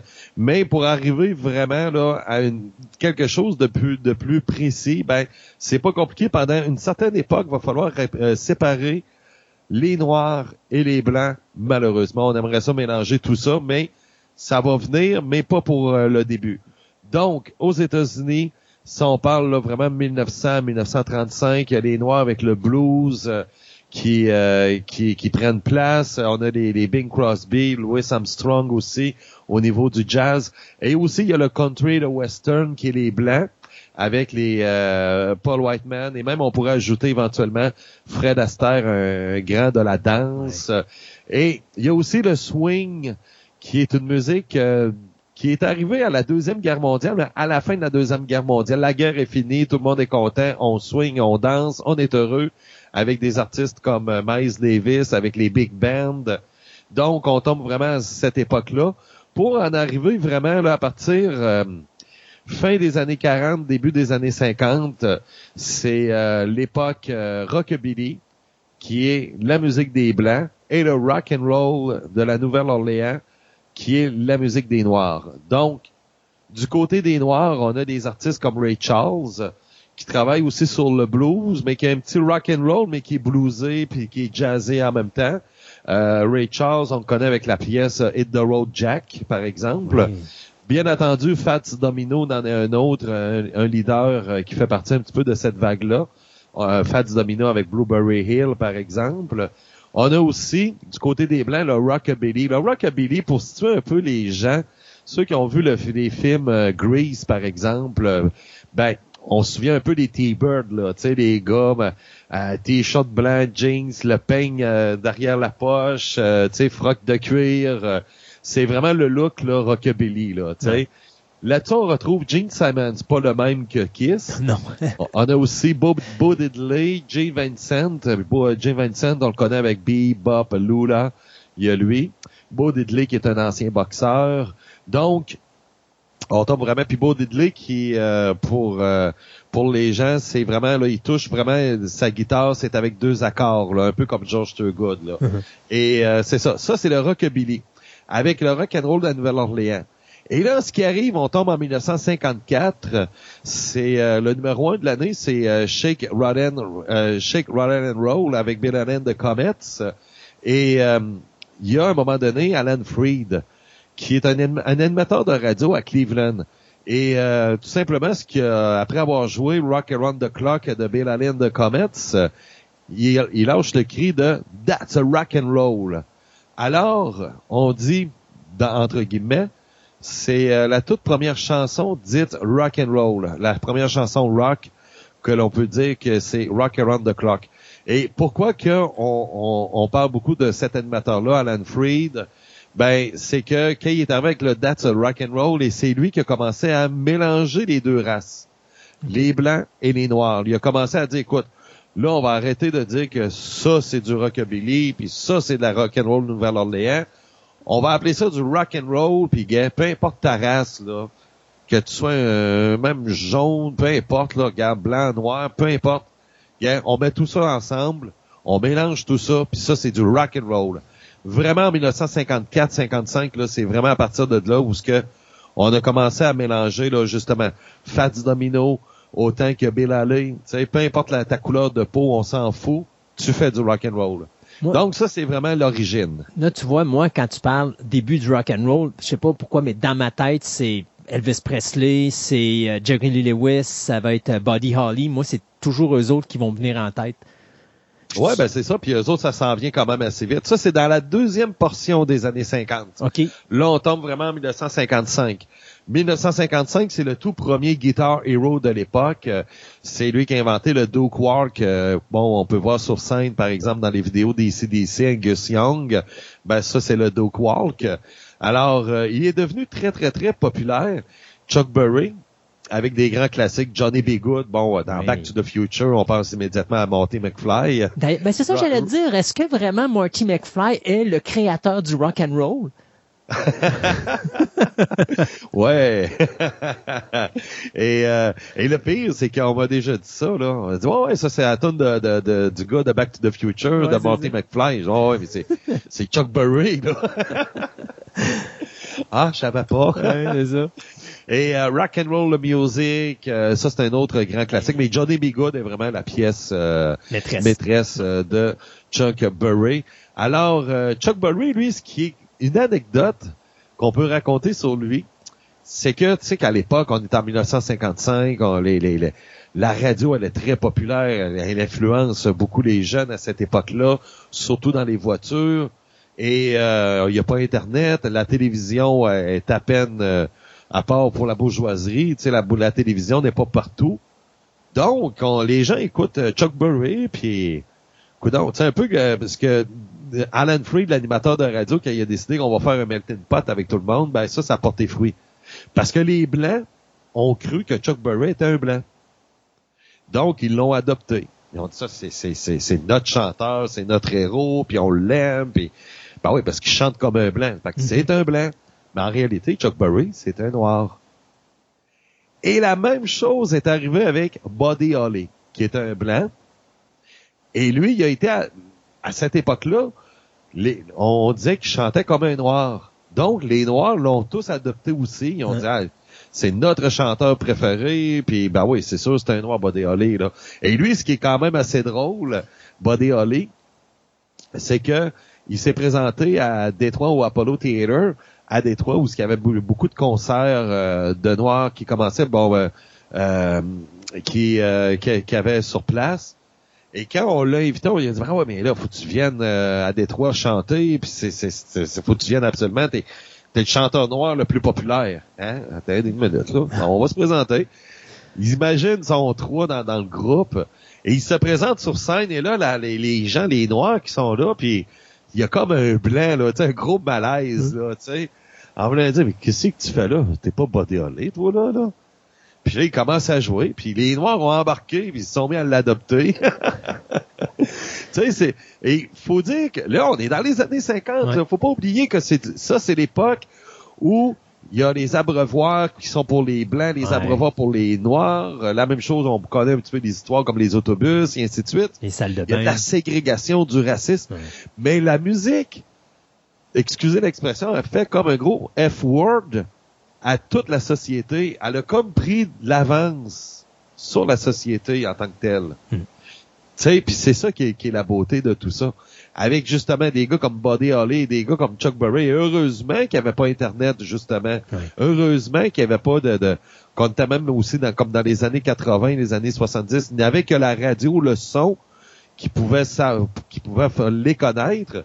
Et les gens pensaient tous que c'était un blanc euh, Chuck Berry et que Buddy Holly, c'était un noir. La voix n'a pas de, de, de, couleur de peau. Exactement, c'est ça. Et euh, ça, ça, ensuite, euh, il y a aussi, euh, faut pas oublier, Jerry Lee Lewis, bien entendu, qui est le premier rocker à scandale, un grand pianiste. lui, bon, il a marié sa cousine de 12 ans, Maria, alors que lui, il avait 21 ans. Et ça, les gens lui ont pas tellement pardonné. Là. sais, ça a comme mal passé. Là, sais. Alors, euh, c'est ça. Puis là, c'est l'époque des cinéparks qui est très populaire, comme on disait tantôt, les radios dans les autos, euh, aussi pour les femmes dans la crinoline. Alors, on est vraiment à cette époque-là, sauf qu'il y a la droite religieuse qui n'aime pas tellement ce qui se passe. La droite religieuse qui s'en mêle et qui se dit, écoute, euh, ça n'a pas de bon sens, c'est une musique satanique, et puis même, il y a des animateurs de radio qui vont casser live euh, carrément des, des 45 tours euh, de, de, rock parce qu'on dit écoute là c'est une musique du diable. Et il y a même aussi la droite religieuse du nord des pays nordistes qui s'en vont vers le sud justement à Nouvelle-Orléans pour essayer d'expliquer aux jeunes que Là, ça n'a pas de bon sens. Vous êtes en train de vous faire posséder par le diable. Tu là, on commence à mélanger tout ça, là, tu. Et, euh, tu sais, puis là, ben, t'as les Noirs qui aiment aussi le rock and roll. Puis là, on dit qu'ils sont possédés par le voodoo. Puis, tu sais, c'est, c'est, c'est des grosses histoires et ainsi de suite. Et là, on est en train de créer déjà la mort du rock and roll. C'est terminé. On ça à terre. C'est fini. Par exemple, il y a un gars qui arrive et qui, lui, ben... Euh, lui, de son côté, ben, euh, il était dans le gospel, qui chantait dans le gospel, et il est arrivé avec une chanson qui a enregistré That's All Right Mama. Et ça tombe que ce gars-là, il est super sexy, il est super, il danse comme un dieu, et que tout le monde s'est mis à l'adopter. Les madames se sont mis tous à l'adopter. Bien entendu, c'est l'arrivée du sauveur euh, qu'on attendait, mm. Elvis Presley, bien entendu. Alors là, Elvis, il arrive dans le décor, et si vous prenez le, le, moi c'est toujours là, souvent les gens là à la maison là, ok, ou peu importe où ce que vous êtes là, si vous voulez voir la différence, pourquoi Elvis était une coche en haut de tout le monde? Et quand on parle de tout le monde, c'est vraiment tout le monde, que ce soit Bill Haley, peu importe qui. Pourquoi? Euh, vous connaissez tous la pièce Blue Sweat Shoes, OK? Ouais. Ça, c'est la pièce de Carl Perkins, qui avait fait en 1955, OK? Six mois plus tard, Elvis reprend la même chanson, pas dix ans plus tard, six mois plus tard. Et Elvis reprend la pièce Blue Sweat Shoes, mais à sa façon à lui. Et écoutez la version de Carl Perkins, qui a un petit côté jazz, rock, là, tu sais. Et écoutez la version d'Elvis. On a l'impression qu'il y a 20 ans d'écart entre les deux chansons, tellement que c'est évolué celui de la version d'Elvis elle, sonne vraiment là le gros rock, un rock qui pourrait même qui, sonnait très bien même jusqu'à dans les années 70 là. C'était ça Elvis, c'était la coche qu'il avait au-dessus de tout le monde. Et quand il se mettait à danser, euh, aussi le look du gars aussi, parce que euh, il y en avait aussi des, des, gars qui attiraient des filles à cette époque-là, là, les, les, les Brothers, il y avait Neil Sedeka, euh, il y en avait plusieurs, là, mais sauf que Elvis, c'était le top, là, tu sais. Mais ce que je me euh, rappelle d'Elvis, surtout, c'est que je me rappelais qu'au début, justement, lorsque tu disais, là, quand le rock était rendu une, musique de démon et tout ça, euh, Elvis s'en allait faire des entrevues, puis les animateurs le cachaient pas. Il avait vraiment l'intention de te le planter là. Sauf que quand il arrivait devant Elvis, Elvis faisait fils à maman. Et il était très religieux. Tu n'étais pas capable de le démolir sur aucun point. Et c'est ça qui a fait en sorte que finalement, l'animateur qui était là pour tout simplement rabaisser Elvis, pour écraser la musique rock, ben, il pouvait pas rien faire contre Elvis Presley parce qu'Elvis Presley était trop parfait. Alors, il est obligé d'embarquer, puis finalement, ils tombaient eux autres même en amour avec, et c'est ce qui a lancé toute la mode d'Elvis, là. C'était impossible de détester Elvis Presley. Non, c'est ça. Puis là, ben, avec tout, tout, tout ce qui se passait, là, c'est là le linge des filles aussi. Parce que avant, avant Elvis, les adolescentes euh, portaient du linge que, qui faisait plus à maman. Mais sauf que là, on a commencé, là, c'était, c'était là, les modes ont commencé vraiment à partir d'Elvis. Là, on a commencé à vendre du linge pour les adolescentes, spécialement pour elles. Et là, c'est là que les filles ont commencé plus à, à, devenir plus sexy, autrement dit. Mhm. Alors là, c'est là que tout ça a changé. Et justement, le colonel Parker, faut pas oublier un petit peu dans ses films, parce que là, je tombe un peu dans, dans, dans, ton domaine. Mais ben oui. Euh, mais tu connais pourquoi. Est-ce que tu sais pourquoi les, les, les, films d'Elvis, dans le fond, c'était c'était pas pour présenter Elvis comme acteur, mais c'était pour faire de la promotion pour la musique d'Elvis. Pour ses chansons, oui, effectivement. Exactement. c'est exactement ça.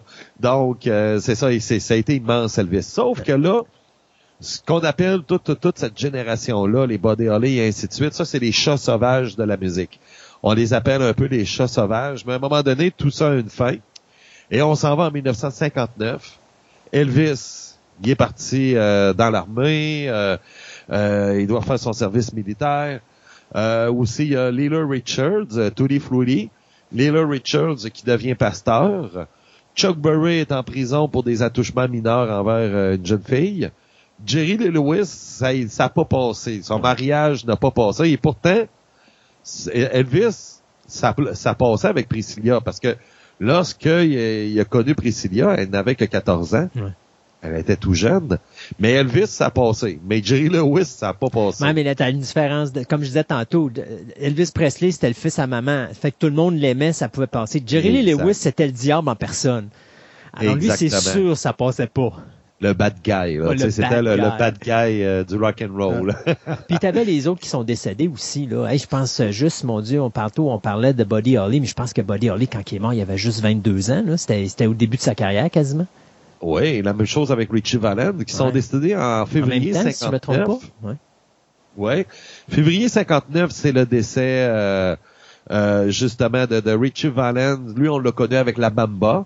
Euh, qui, soit dit en passant, la pièce La Bamba, qui est la seule chanson qui a été deux fois numéro un par deux artistes différents. Euh, il y a eu le cover qu'il y a eu à la fin des années 80 et la version originale de Richie Valens. Big Booper, euh, lui, on connaît un petit peu euh, Hello Lady. Ouais. sais, ce, ce petit son-là, là, ben, ça c'est lui. Et bien entendu, Buddy Holly qui ont pris un avion, eux. C'est au mois de février 59, euh, accident. ils voulaient éviter une tempête et puis ils ont dit tiens on va prendre l'avion, ça sera beaucoup plus simple, mais l'avion s'est écrasé malheureusement. Et c'est ça. Puis c'est-tu là-dessus qu'était basée la chanson de Day The Music Died? En plein ça, oui, oui, oui, oui, avec euh, Don McLean. Super belle chanson d'ailleurs. American Pie. c'est ça, la pièce American Pie. C'est ça. Ça, c'est justement, c'est, elle raconte, euh, c'est une chanson hommage justement à ces trois artistes-là. Il y a aussi Heidi Cochran qui meurt d'un accident d'auto. Euh, lui, il était à Londres et puis euh, il y avait son frère qui est décédé aussi. Il y avait sa blonde, mais sa blonde est sortie vivante de l'accident. Lui, on l'a connu avec la pièce Summertime Blues. Donc, pratiquement, le rock and roll est complètement mort en 1959. Et là, c'est l'arrivée, là, c'est vraiment la domination du pop euh, la domination, on parlait tantôt les Heavenly Brothers, euh, Gary Lewis and the Playboys, Neil Sedeka, il y a les Marcel. C'est vraiment une nouvelle génération qui arrive. Il y a Motown aussi du, du côté de Détroit. Motown, ça, ça vient du mot Motortown pour la ville de Détroit. Mm-hmm. Euh, c'est eux qui ont... et c'est drôle parce que Motown va devenir très populaire envers les Blancs, même si les artistes, ce sont tous des Noirs. Là, on parle de Motown, Stevie Wonder, euh, Marvin Gaye, euh, les Temptations, euh, Diana Ross, toute, toute, cette gang-là. Pourquoi? Parce que les Noirs n'aimaient pas Motown, mais ils disaient que vous êtes des Noirs qui chantent de la musique de blanc. C'était un petit peu ça qu'on disait, mais Motown est devenu très très fort, mais c'était un son qui était pas rock là, c'était vraiment du pop là, un peu justement comme on disait tantôt avec les Everly Brothers.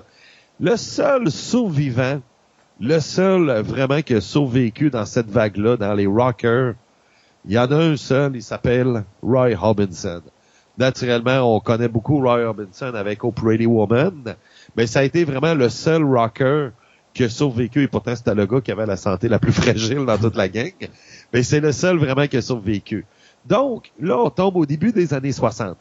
1962, qu'est-ce qui se passe dans le rock? Ben là, on, on, est tanné un peu là, d'avoir du gros rock and roll qui bouffe et qui danse et ainsi de suite on va avoir de quoi de plus relax, là. Tu sais, de quoi qui est, tiens, on va être dans une petite guitare sèche autour d'un feu de camp, puis euh, tiens, on va s'amuser un petit peu là-dessus.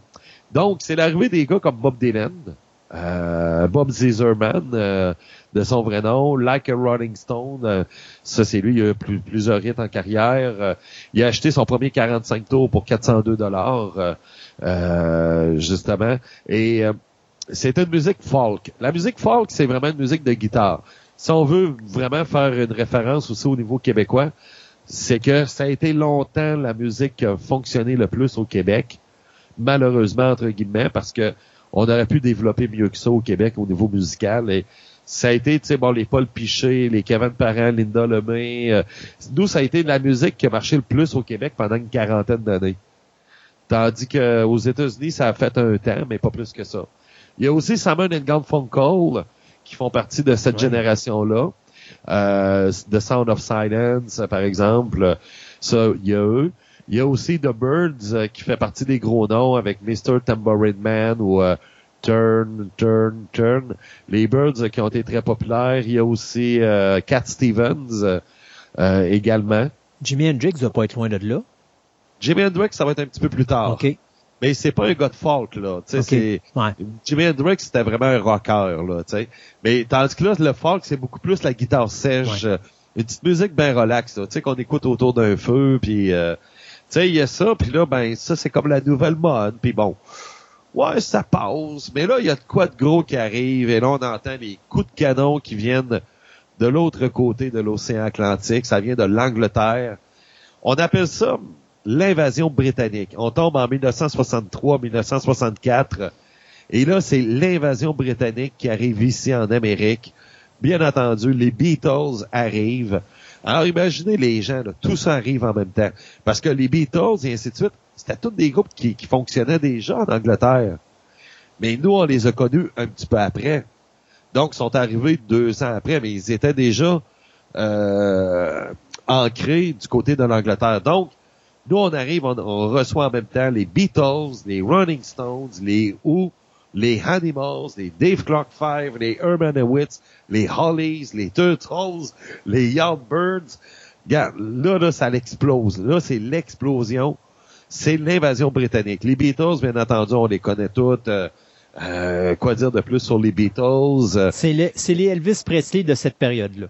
Oui, effectivement. C'est eux autres qui ont pris le flambeau d'Elvis. Euh, et qui, euh, qui ont fait vraiment leur place. Euh, et c'est un... oui, ils ont innové aussi dans la musique avec le premier album concept de l'histoire, euh, avec Sgt. Pepper dans les Hot Club Band. Parce que avant, juste pour euh, mettre en contexte, avant Sgt. Paper en 1967, qui est un artiste sortait un 33 tours, il y avait rien de compté là-dedans. C'était, bon, ok, t'as sorti quoi, là? T'as sorti 6,45 tours, ben regarde, on va prendre tes 6,45 tours face A, face B, puis on va mettre ça dans un gros 33 tours, tu Fait que la personne, au lieu d'acheter 6,45 tours, elle va acheter un 33 tours, puis elle va avoir toutes tes chansons là-dessus. Avant, c'était tout simplement ça. C'était pas un lancement d'album, puis on a travaillé sur cet album-là, puis on marchait aux 45 tours à l'époque. Et Sgt. Paper, lui, il est le tout premier album où les artistes ou les Beatles, euh, pour cet album-là, ont travaillé sur un concept. Ils ont euh, vraiment là que c'était pas des 45 tours qu'ils ont fait avant puis qui ont réuni ça dans un 33 tours, mais un premier vrai album de musique avec une histoire en plus. Et c'est ça qui était vraiment intéressant. George Martin, qui a été euh, un des cerveaux en arrière de ça avec les Beatles, et aussi Alan Parsons, euh, qu'on connaît un petit peu plus avec des Alan Parsons Project, qui est un ingénieur musical, qui est un génie de la musique. Lui, on va parler de lui un petit peu plus tard parce qu'il fait partie vraiment des géants de la musique. Alors, c'est l'arrivée vraiment là, des albums concept. Et euh, justement, là, c'est là que on va en parler un petit peu plus tard euh, des albums euh, progressifs aussi, qui étaient vraiment leur, façon de faire. Donc, ensuite, on a les Running Stones, qui les Stones, qui est le, les bad guys du rock and roll. Leur premier numéro un, ça a été Satisfaction, qui était qui faisait du blues au début, hein. Mm-hmm. un peu comme tous les groupes britanniques. Au début, c'était vraiment du blues qu'on faisait, même les Beatles lorsqu'ils étaient à l'époque où ils étaient les Quarrymans, c'était vraiment du blues. Les Who aussi. Euh, les Who qui est le premier groupe à être reconnu par leur visuel. Et eux, ils ont commencé vraiment à avoir un visuel en arrière de la scène. Là, là, on se tabarouette, euh, c'était spécial de voir des images en arrière.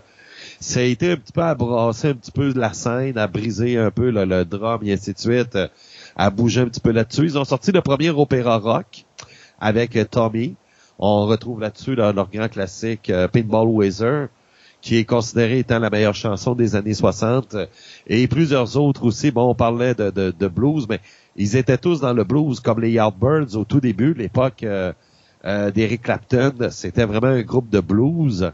Et il y a eu Jeff Beck et il y a eu Jimmy Page qui sont venus, qui sont joints à ce groupe-là après le départ de Clapton. Et là, le groupe est devenu vraiment plus rock à l'époque. Et à la fin de des Yardbirds, on se retrouvait avec les gars de Led Zeppelin. On a décidé d'abandonner le nom les Yardbirds, qu'on appelait les New Yardbirds, et on a décidé d'appeler ça tout simplement Led Zeppelin, et c'est Led Zeppelin qui est arrivé un petit peu plus tard. Donc ça, c'est l'invasion britannique, et là, c'est vraiment là les Anglais qui prennent la place, on tasse là, carrément les les les Sunburn et Call avec leur guitare sèche et leur feu de camp. Ils sont complètement rayés parce que là, c'est vraiment l'invasion britannique euh, qui prend place. Les Beach Boys, là-dedans, euh, eux autres, tu penses que c'était le début des années 60? Euh, eux autres, oui, c'est ça. C'est dans le cadre des années 60, au côté euh, du côté américain, on, on, y rentrait un petit peu plus dans le pop rock américain. Euh, ça, c'était vraiment là la, la, la, la, vague californienne. Justement, ce qui nous amène vraiment à la, la période Flower Power. Bon, une musique qui a quand même tenu le fort envers les Britanniques, l'invasion britannique qui est une musique du rêve californien, basée à San Francisco. C'est la guerre du Vietnam, donc euh, la paix, peace and love. Euh, et là, c'est le mouvement peace and love qui prend forme. Et justement, sans être peace and love, ben les euh, Beach Boys, ben justement avec le nom Surfing in USA, puis Beach, donc, euh, les plages euh, californiennes, tu sais, c'était le rêve, là. Tu sais, le rêve américain. Quand on parle du rêve américain, le rêve de la Californie, c'est vraiment à partir du euh, Flower Power là, qui nous donne le goût de tout ça, là.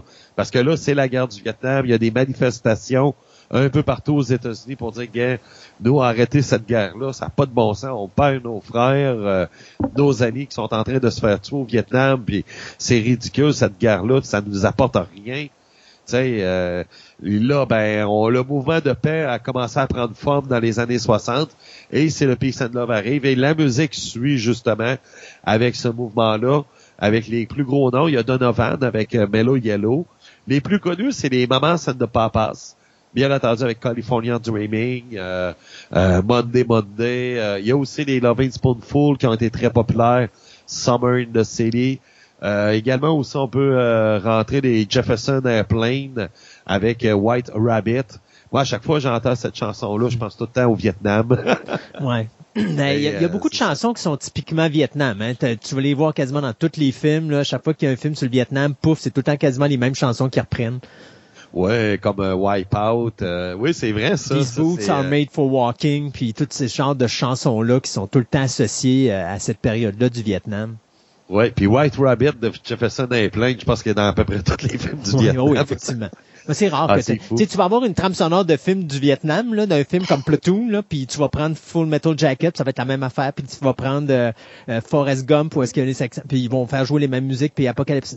Tu as toujours les mêmes chansons qui apparaissent à un moment ou à un autre. Puis je pense qu'un des films qui est vraiment typique de ça, c'est Good Morning Vietnam, où est-ce que là vraiment ils utilisent euh, de façon très très évidente. Là. Alors, ça, c'est ça. Là, on tombe dans l'Europe psychédélique. Justement, l'acid rock. Et euh, ce mouvement-là, c'est vraiment américain et britannique. Ça, c'était avant le, mon Dieu, euh, comment que ça s'appelait dans l'événement où est-ce que les gens s'étaient réunis là sur un, Ah, on parle de Woodstock? Oui. Ça, ouais, ça c'est une coche avant Woodstock. Donc, l'Europe psychédélique, euh, ça c'est l'acid rock, bon, qui est c'est, on voit des papillons partout, autrement dit, avec des fleurs et ainsi de suite. On est dans le mouvement Peace and Love. oui, effectivement. Il y a les Beatles avec, euh, bien entendu, à partir de Sgt. Paper, euh, Lucy in the Sky with Diamond, LSD. Euh, les Doors aussi font partie de ce mouvement-là, Like My Fire. Euh, puis on parlait aussi même Jefferson Airplane. et eux, ils ont été vraiment les premiers. Jefferson Airplane, ils ont été les premiers à avoir un style un look là euh, psychédélique là, avec le visuel. Euh, si vous allez voir justement bon euh, Somebody to Love White Rabbit, le vidéoclip de White Rabbit, vous allez voir l'ambiance là psychédélique là. C'est vraiment ça. il y a les Grateful Dead. Eux, c'est le groupe culte. Grateful Dead, savais-tu que c'est le groupe qui ont joué devant le plus de monde dans l'histoire de la musique? Non, parce que je pensais vraiment pas qu'il était si vieux que ça. Ouais. Les Grateful Dead, c'est incroyable. Ça, c'est euh, c'est vraiment un groupe culte, là, euh, euh, surtout aux États-Unis. Puis pourtant, il a fallu attendre seulement qu'en 1987 pour qu'il y ait une chanson qui soit dans le top 10 là, au Billboard. Là. Ouais. Il y en a eu une seule en carrière. Puis tu vois, c'est moi, tu vois, c'est cette période-là que pour moi, Grateful Dead, c'est ils sont nés dans les années 80 et non pas à la fin des ben, années 60. C'est ça, exactement. Ben c'est ça, tu sais, c'est là qu'ils ont eu le plus de succès. Mais euh, tu sais, ça a été vraiment là, si on regarde un peu one hit wonder malgré toute la longueur de leur carrière. Mais sauf que c'était un groupe culte, ça l'attirait des gens. c'est drôle parce que bon, euh, euh, on parle du décès de Michel Louvain. Alors euh, Michel Louvain, tu sais, c'est que si Michel Louvain va dans un concert, ben c'est sûr que euh, la Dame en bleu, elle va jouer. Là. Mm. C'est la pièce culte. Euh, euh, si on veut faire une référence un peu vers le Québec, un peu là-dessus, ben, c'est à peu près pareil. Mais c'est que ce groupe-là, ça c'est euh, c'était très populaire. Ils ont joué devant plus de, de, de, spectateurs. Il y a aussi les Howard Butterfly avec Ina Vidagada, qui a été une des grosses chansons. Donc, on arrive en 1969 et là, c'est Woodstock. Ça, c'est l'apogée et la fin du Peace and Love. C'est vraiment le point où, euh, euh, à partir de là, c'est c'est l'apogée, oui, mais c'est en même temps la fin. Euh, Woodstock, à un moment donné, il faudrait faire un podcast juste sur Woodstock. Parce qu'il y a tellement de stock, là. il y a tellement de choses à raconter sur Woodstock, là. Mais il y a, bon, bien entendu, c'est le fameux Star Spangled Banner de Jimi Hendrix, ça a été fait là. Euh, les gros, les grands artistes qui ont été là. Bon, naturellement, on pense tout de suite à Janis Joplin. Euh, Janis Joplin, qui est la première dame du rock. Et elle, il a fallu vraiment qu'elle ait une attitude de gars pour être pour être acceptée dans le monde du rock. Euh, c'était vraiment là euh, assez spécial, sinon ça passait pas. Parce que les femmes ne jouaient pas du rock. Les femmes n'avaient pas le droit de toucher au rock. C'est une affaire de gars. Ben, on est encore dans cette période où la femme est au foyer. Tu sais, madame est au foyer, tu t'occupes de la cuisine, tu t'occupes des enfants, puis tu fais pas autre chose. Exactement. Et Janice Joplin, il a fallu qu'elle ait une attitude de gars, qu'elle marche comme un gars, qu'elle crache à terre. Euh, tu sais, c'était vraiment ça. Même à un moment donné, dans le, magazine Rolling Stone, on fait une sélection de 10 chanteurs les plus laids et on a mis Janice Joplin en première position. Pourtant, c'est une femme. Euh, c'était vraiment méchant comme ça, ça passait pas, là, tu euh, elle a réussi à faire sa place, euh, Janice, euh, et ça, ça a été une des vedettes de Woodstock. Ça s'est passé à Bottel, dans l'État de New York, et ça devait être à Woodstock. Pourquoi? Parce que c'est, il y avait Bob Dylan qui avait acheté une maison à Woodstock, et là, c'est ça, mais sauf que finalement, la ville de Woodstock a refusé. Ils ont dit, on va aller, c'était à peu près 70 km plus loin, plus loin, et ils sont allés à, à, Bottel. Mais sauf que là, ça a bien tombé parce que Bob Dylan n'était pas, et c'est pour ça que Bob Dylan n'a pas participé à Woodstock, c'est que euh, il était en France et euh, il faisait des concerts en Europe, puis lui, il était en amour avec une Française. Et il est pas le seul. Françoise Hardy.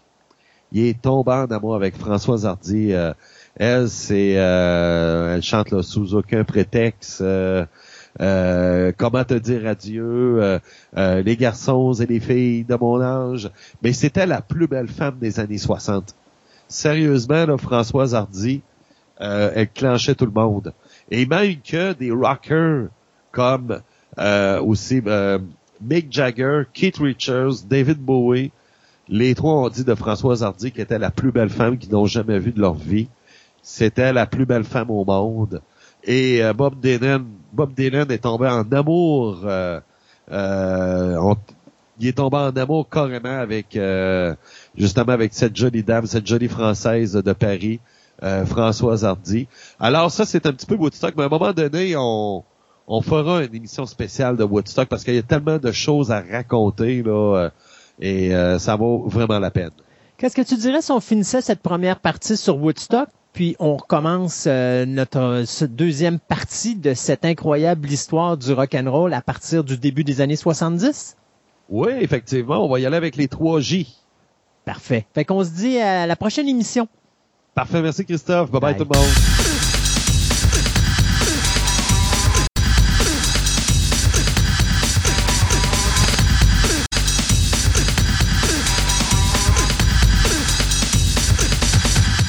Ce segment de nouvelles vous est présenté par Vidéo Centre-Ville, le plus grand club vidéo répertoire de la ville de Québec.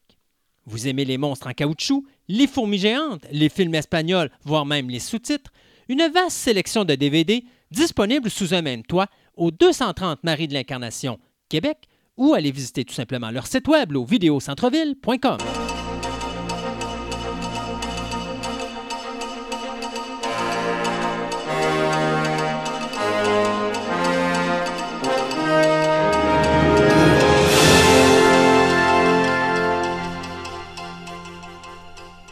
Pour ce second segment de nouvelles, eh bien, je vais vous parler de la série euh, Ahsoka.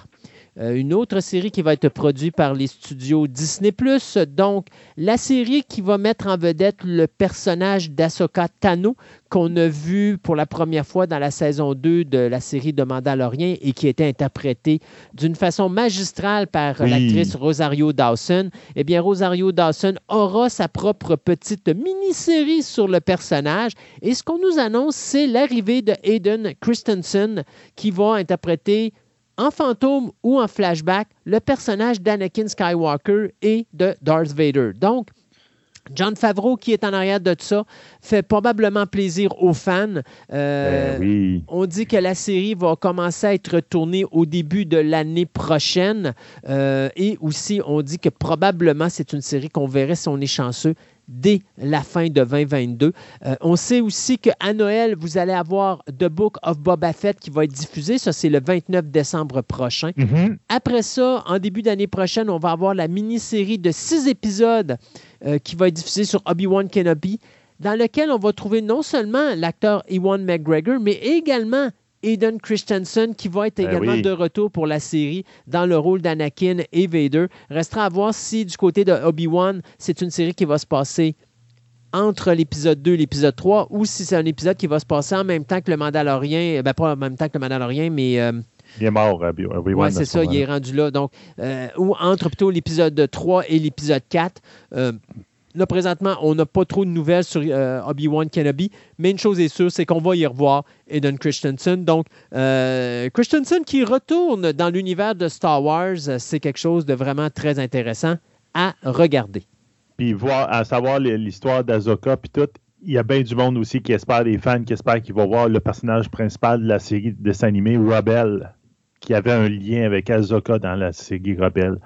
Donc, il y a bien du monde qui espère bien des choses. J'ai hâte de voir s'ils vont être satisfaits de ça. Mais l'interprétation de Dawson euh, était parfaite. Oui, puis tu sais, euh, Favreau est en arrière, puis Favreau, c'est pas un deux de pique. Donc, non, non, non, euh, il, sait, il sait c'est quoi qu'il fait. Là, exact, il sait ce qu'il fait. Ce qu'on sait, par exemple, la, la série d'Asoka, euh, ça, ça se passe dans la période du Mandalorien. Oui. Donc, c'est vraiment quelque chose qui va se situer dans, après l'univers de l'épisode 6. Donc, euh, c'est-tu... Après Return of the Jedi. Oui, c'est ça. Donc, c'est après Return of the Jedi. Alors, tu sais, il y, a, de quoi vraiment s'amuser avec ce qu'ils ont présentement comme produit. Oui, c'est ça. Euh, ben, regarde, euh, continuons à parler de Disney. Euh, ben, c'est pas mal confirmé de Ricketeer. finalement, on va avoir un droit au retour de Ricketeer. Donc, c'était quelque chose qui était teasé, je te dirais, depuis le début, puis on se posait la question. Il y avait une espèce de dessin animé qu'on disait Ah, ben c'est peut-être ça, mais je pense que le dessin animé a plus ou moins marché. En tout cas, il n'a pas marché autant qu'il aurait voulu. Là. Euh, on, ben, on, parle de la série animée euh, du Rocketeer qui mettait une petite fille. Ouais, mais c'est parce que c'était pas le Rocketeer comme tel, c'était une ben petite fille, puis tout ça. Mais je ne sais pas si la série existe encore parce que j'ai il me semble que j'ai vu il n'y a pas si longtemps que ça des nouveaux épisodes qui ont été, euh, qui ont ben, été mis accessibles. Ou c'était juste une saison, puis à un moment donné, il avait juste présenté une saison, la moitié de la saison, puis ils ont diffusé l'autre saison par après. Peut-être ça. Il faudrait que je vérifie. Je vérifierai ça tantôt pendant qu'on parlera des autres nouvelles.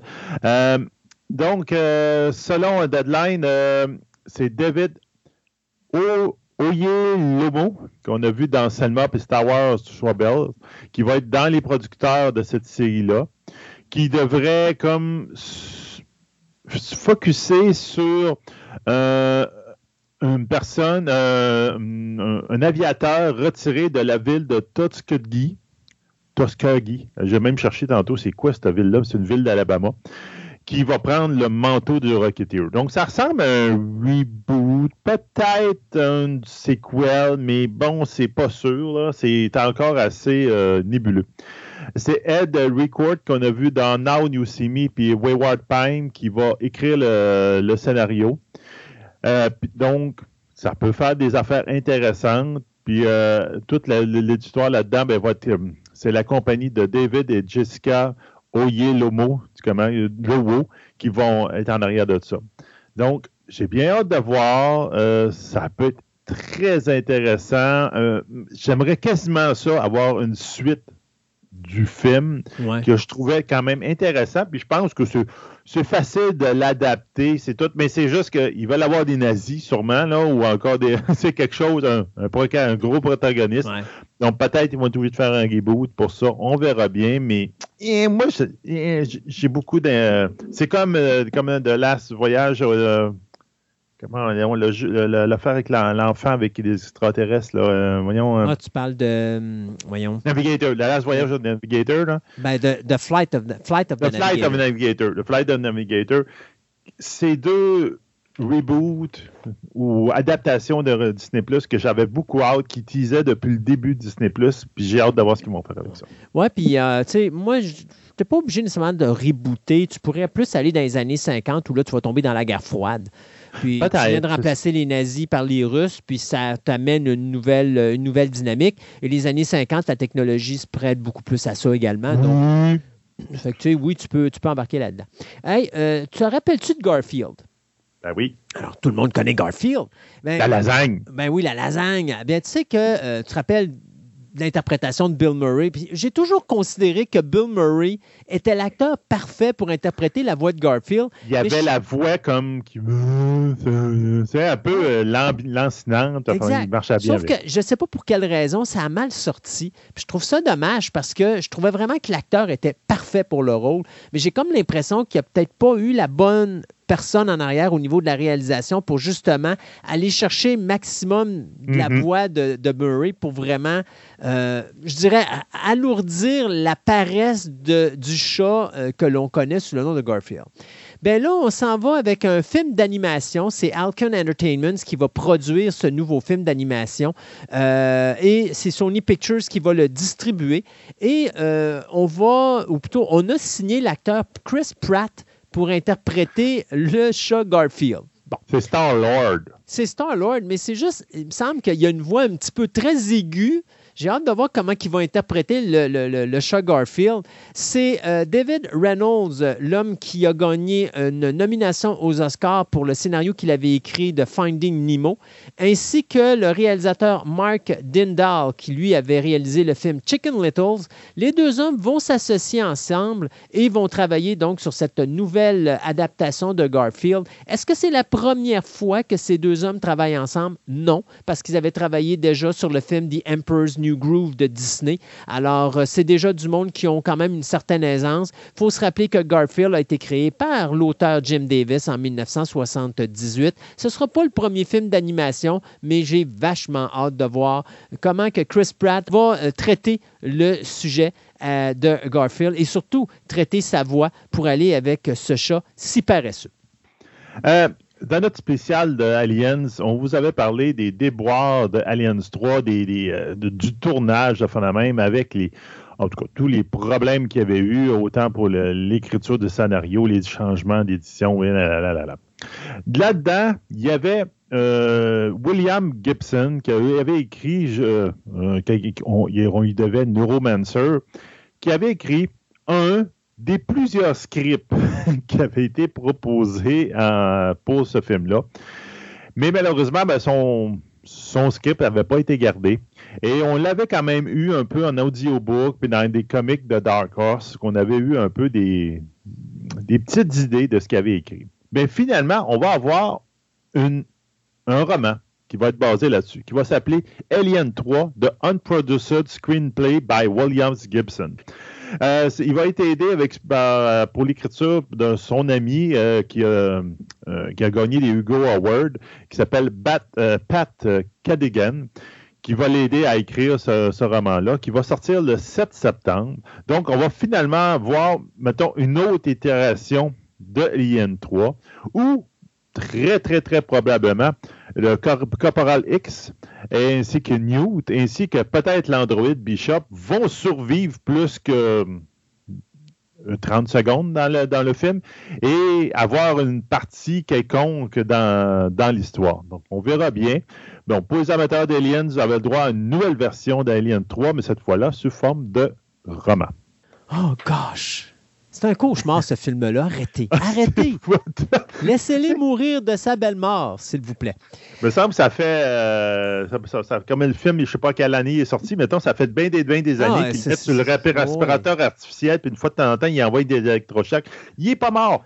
Il est pas mort. non, il est mort. Oublie ça. euh, hey, as-tu déjà connu, toi, le, le show télé That 70 Show? Oui. That 70 Shows était, euh, ben, That 70s Show, plutôt, euh, était euh, une série télé qui avait commencé en 1998 puis qui avait duré pendant huit saisons.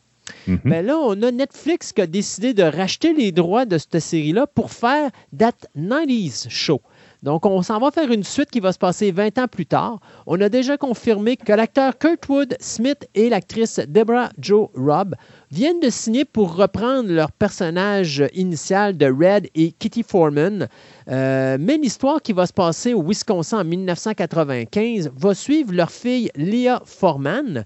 Euh, qui, elle, va recevoir la visite de ses grands-parents pour tout un été. Et donc, pendant 10 épisodes, on verra ce qui va se passer euh, avec cette nouvelle relation entre grands-parents et petite fille. Donc, euh, cette série de 10 épisodes sera supervisée par Greg Mettler, qui euh, servira ici comme showrunner de la série. Donc, That 90 Show, ça s'en vient sur Netflix probablement dans le courant de l'an prochain. Ah, j'aurais tendance à dire un revival, un, reboot, une continuation. Il y a de ce temps-ci, c'est rien que de ça qu'on a. Hein. Mais là, c'est Scott Bakula qui dit qu'il est en très grosse négociation pour un retour possible de Quantum Leap. Oh, gosh. Donc, à savoir sous quelle forme, c'est même l'acteur qui dit c'est un maybe. Mais on peut mettre ça dans les rumeurs, mais moi, je dirais que c'est quelque chose qu'ils sont en train d'essayer de travailler. Euh, on se rappelle qu'en 2017, il parlait qu'il voulait faire un film sur Quantum Leap, mais là, en 2020, à partir de janvier 2020, euh, on parlait plus que Jeff euh, Bader, qui était la, personne à la tête de NBC, voulait faire quelque chose pour Peacock. Donc, c'était peut-être ça, mais le problème, il, voulait aussi remettre le show initial, Quantum Leap, qui a duré de 1989 à 93, à quelque part. Il voulait le mettre, entre autres, sur euh, le streaming channel de Peacock. Mais malheureusement, c'est bien beaucoup, beaucoup, beaucoup de problèmes parce la simple et bonne raison qu'il y a trop de musique d'époque dans ce show-là différentes et les coûts pour le mettre sur le streaming sont exorbitants à cause de ça. Donc, c'est pour un, une rediffusion 20 euh, ans, 30 ans plus tard, c'est trop cher pour une maison. Donc, c'est pour ça que vous n'avez pas un, vous ne leur passez pas en ce moment. En réalité, ce qu'ils pourrait faire, ce serait juste de tout simplement changer la trame, la trame son ou la trame sonore. Parce que ça se fait, hein? tu as des DVD, des ben fois, les saisons vont sortir, puis ils enlèvent les musiques qui étaient utilisées, puis ils les remplacent par d'autres parce que justement, ils ont, ça coûte trop cher au niveau des droits et ils remplacent simplement la chanson. Donc, à un moment donné, vous allez peut-être avoir le, vieux show du bon vieux temps pour être revenu sur un streaming channel, mais c'est ça qu'ils vont faire exactement. Mais pour le moment, ça s'est pas fait. Donc, c'est pour ça qu'il parle beaucoup de reboot. Mais malheureusement, je te dirais, ce qui retarde le projet, c'est justement, il voudrait remettre le vieux show en ondes, en ondes, sur le streaming channel, pour voir est-ce qu'il y a un intérêt encore pour le monde. Mais là, en ce moment, ils ont de la difficulté de le faire. Puis j'ai l'impression qu'il y a bien du monde qui ne veulent pas investir, justement, autant l'argent pour enlever les musiques que de payer les musiques. Donc là, c'est pour ça que c'est dans un limbo, puis tout. Que ben, Scott Bakula, il se fait approcher, puis il dit T'attends-tu de faire quelque chose avec Il dit Oui, mais là, regarde, euh, attachez vos flûtes, puis euh, rappelez-moi quand vous allez être prêt. Là, oui, c'est sûr. Euh, Boondock, Saint 3. Ouais. Oui, ça s'en vient. écoute, moi, je me rappelle, j'ai adoré Boondock Saints 1 et 2. le deuxième qui s'appelait All Saints Day, qui mettait en vedette, bien sûr, l'acteur Norman Reedus, qu'on connaît bien sûr avec Walking Dead, et Sean Patrick Flannery, qui lui faisait l'adolescent euh, Young Indiana Jones à l'époque de la série télé. Donc, les deux hommes seraient réunis pour une troisième fois avec le scénariste Troy Duffy pour faire euh, ce troisième euh, chapitre des aventures des frères Connor et Murphy McManus. C'est qui ces deux frères-là? Ce sont des, ce qu'on appelle des vigilantes, donc des, des gens qui vont combattent le crime, mais qui ne sont pas des policiers. Alors, à la fin du deuxième film, les deux hommes finissaient en prison. Et là, bien, on est rendu plusieurs années plus tard et on va les libérer. Et il y a un homme, un des deux frères, qui veut continuer, mais le second, lui, veut arrêter. Donc, ce sera l'histoire de Boondock Saints numéro 3, dont le scénario sera écrit, bien sûr, par le réalisateur Troy Duffy, ainsi que l'acteur Sean Patrick Flannery, et avec beaucoup d'input de l'acteur Norman Redux. Donc, euh, j'ai hâte de voir. Moi, j'ai adoré les deux premiers films de Boondock Saints. C'est vraiment du film indépendant. C'est ce qu'on appelle du indie film. Euh, et c'est une des franchises underground les plus populaires au cinéma. Donc, de savoir qu'un troisième film s'en vient, eh bien, c'est plaisant. Bien sûr, il faudra attendre que du côté de Redux, on finisse la saison actuelle de The Walking Dead. Et du côté de Flannery, bien, il va falloir attendre que également, lui, il termine euh, son tournage euh, avec The Boys. Je crois qu'on est à la saison numéro 2 ou saison numéro 3. Donc, euh, Boondock Saints 3, ça s'en viendrait dans quelques temps. je vous dirais, soyez patients. 2023, forte chance qu'on voit ça apparaître. Euh, regarde, pour la question de tantôt, euh, la dessin animé avec la jeune fille, c'est 22 épisodes. Il parle d'une saison 2019 seulement. C'est ça. Donc, moi, j'avais vu, j'avais vu les derniers épisodes parce qu'on va probablement passer ça plus tard. Puis c'est pour ça que j'avais l'impression, parce que je les ai vus en début d'année, les derniers épisodes de The Rocketeer. Vraiment qu'ils ont sorti ça en plusieurs batchs. Oui, c'est ça, exactement. On finit une dernière nouvelle avec toi? Oui, ben, regarde, une rapide. Euh, la pandémie, ça n'a pas été mauvais pour tout le monde. On, y avait, on vous avait parlé de ça il y a un certain temps que la, série de comics Bone allait être adaptée, entre autres, à Netflix. Euh, 2019 dans ces eaux-là, ouais. phénomène. Puis en fin de compte, ben, avec la pandémie et tout, ben, ça, même si c'était un dessin animé, ça a été repoussé, repoussé, repoussé. Ben, le créateur Jeff Smith a trouvé ça la meilleure idée possible qu'il pouvait avoir, c'est de profiter de la pandémie.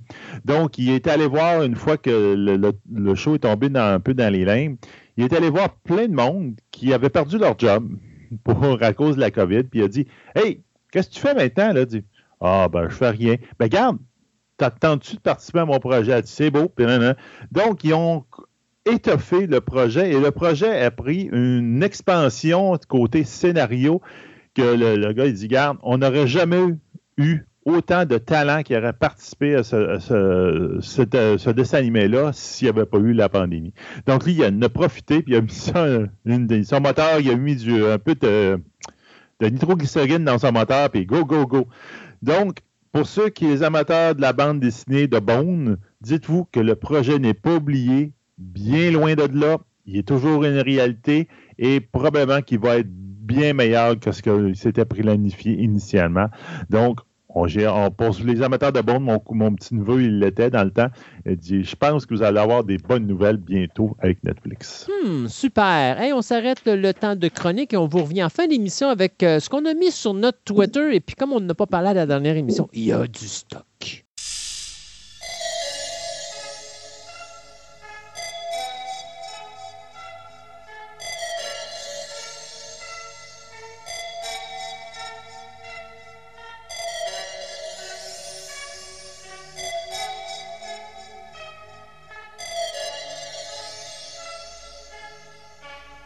Pour sa chronique surnaturelle, euh, écoutez, j'y pense, parler de télépathie. Et je suis certain, ma chère Andréane, parce que je suis capable de lire dans tes esprits qu'avec la télépathie, tu vas glisser là-dedans la télékinésie. Ah, comme t'es bon. Ah, écoute, je, suis incroyable. Ce sujet-là est tellement un sujet euh, riche, mais en même temps étrangement, il n'y a pas tant d'informations parce que je te dirais que la science a mis ça de côté un peu. Mais moi, depuis le primaire que je tripe sur ces deux sujets-là, c'est issu d'une série que j'écoutais au primaire qui s'appelle Alana ou le futur imparfait. J'ai tellement aimé cette mini-série-là qui probablement que si je réécouterais aujourd'hui, je trouverais que c'est mal fait, c'est sûr. C'était une fille du futur qui se faisait kidnapper, qui et qui était déplacée, qui euh, qui voyageait euh, dans le temps et qui arrivait vers euh, vers notre époque.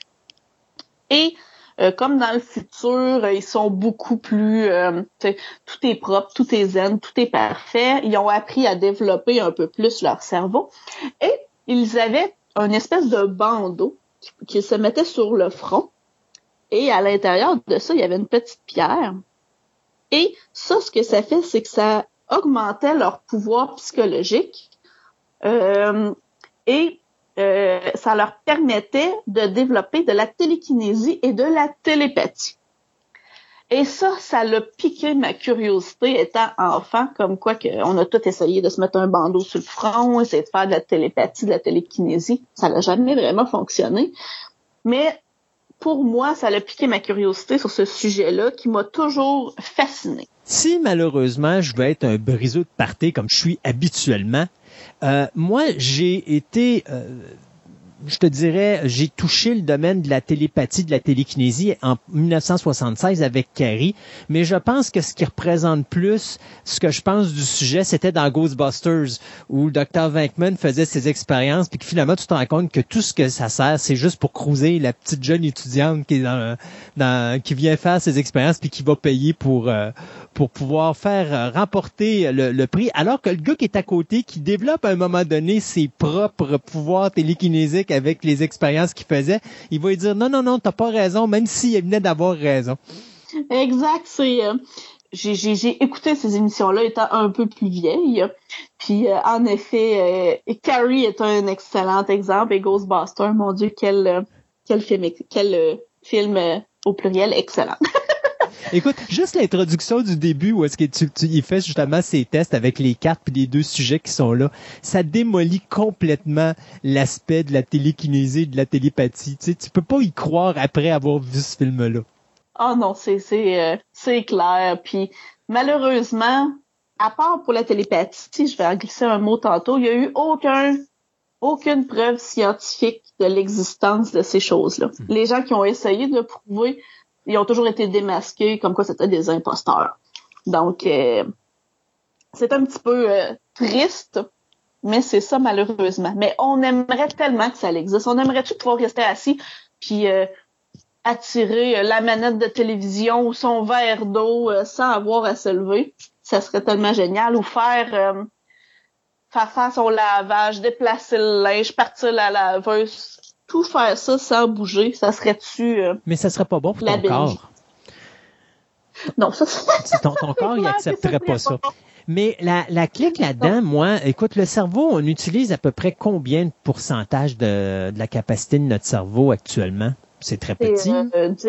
Hein? De mémoire, c'est 10 Donc, euh, écoute, si on arriverait à 20 ou 30 ça serait déjà alors, ça, c'est probablement dans le domaine du surnaturel ou du paranormal. C'est peut-être ce que je considère qu'on serait peut-être capable de faire si on était capable d'utiliser notre cerveau à 100 euh, et, ça, ça a toujours été. Hein, tu vas regarder ça dans les films, dans les programmes de science-fiction, dans ci, dans ça. C'est toujours ce qui. Tu sais, tu vas voir, me donner les cerveaux qui sont bien développés, puis euh, ou encore des gens qui ont une capacité soudaine, ou est-ce qu'ils peuvent utiliser majoritairement leur cerveau. Et c'est ces pouvoirs-là qu'ils vont avoir en premier. Superman, techniquement, vole parce qu'il est télépathe et non pas parce qu'il est capable de, de, de, de se défaire de la gravité. Là. Ben, le, le vol, le fait de voler, c'est je vais appeler ça la lévitation, si on peut dire. C'est pas de la télépathie, c'est de la télékinésie. Ah. Parce que c'est le fait que tu peux déplacer un objet, tant toi, l'objet, et tu peux le déplacer du sol. Donc, c'est pour ça que je traite les deux ensemble, parce que ils sont euh, ils sont interreliés souvent. Exemple dans les films, un télépathe va être en partie télékiné. Euh, fait de la télékinésie. Je, sais même pas comment. Il va faire de la télékinésie. Hmm. Exactement. Souvent les deux vont être liés ensemble. Mais quelqu'un qui fait de la télékinésie ne fera pas obligatoirement de la télépathie, mais souvent ils ont un petit fondement que euh, les deux ensemble quand même. Je vais commencer par la télékinésie, qui est le sujet que qui est le, le, le plus réfuté par par euh, la science. En fait, la télékinésie, c'est une faculté de l'esprit qui permet d'agir sur la matière. Donc, télékinésie est issue du grec télé pour à distance, comme télévision, vision à distance, et kinésie pour le mouvement. Donc, le mouvement à distance. Euh, il existe deux théories sur euh, la télékinésie. C'est-à-dire, la première théorie, c'est-à-dire que la télékinésie, ça consiste en des ondes électromagnétiques du cerveau qui sont amplifiées par la pensée et la concentration de la personne. Et c'est cette concentration, cette onde-là, qui a pour effet de bouger les objets. La deuxième possibilité, c'est, j'ai déjà abordé ce sujet-là dans une autre chronique qui est le corps astral. Donc, certaines personnes pensent que tout humain possède un corps astral. Ce qui fait que notre corps astral, de par notre volonté, peut sortir de notre corps, étendre sa main, si je peux dire, et déplacer des objets. La télékinésie est aussi appelée psychokinésie ou psychokinèse par différents différentes personnes, juste pour le nommer. Et comme j'expliquais, la lévitation, qui consiste à faire flotter dans les airs sans appui, que ce soit nous ou quelque chose d'autre, fait partie de cette de, de, de ce pouvoir. Euh, plusieurs personnes, au fil euh, du temps, ont associé la télékinésie à un pouvoir occulte ou satanique. on voit euh, une personne qui est sur le dos, qui vole dans les airs. tout ça est souvent associé au satanisme. Mais juste associer ça à ça, je pense que ça serait un petit peu trop réducteur pour ce pouvoir-là. La vérité, en fait, c'est qu'il est vraiment difficile d'apporter une preuve véritable de son existence. Euh, il y a eu des études, même des études sérieuses sur le sujet, mais euh, à toutes les fois, c'est des études qui n'ont pas été reproductibles ou encore euh, des euh, carrément des charlatans qui, qui essayaient de prouver leur leur existence. Malgré tout, euh, l'armée euh, américaine a financé des, recherches sérieuses sur les dons de télékinésie que certains soldats pouvaient avoir sous l'emprise de, de, de, psychotropes comme le LSD. Et il y a eu un film d'ailleurs qui a été euh, tourné sur ce sujet-là qui s'appelle Les chèvres du Pentagone avec George Clooney comme, comme acteur principal qui fait le tour un petit peu de ce sujet-là. Mais comme quoi que ce pouvoir-là est quelque chose qui pourrait être super intéressant. Oh, pour l'armée aussi.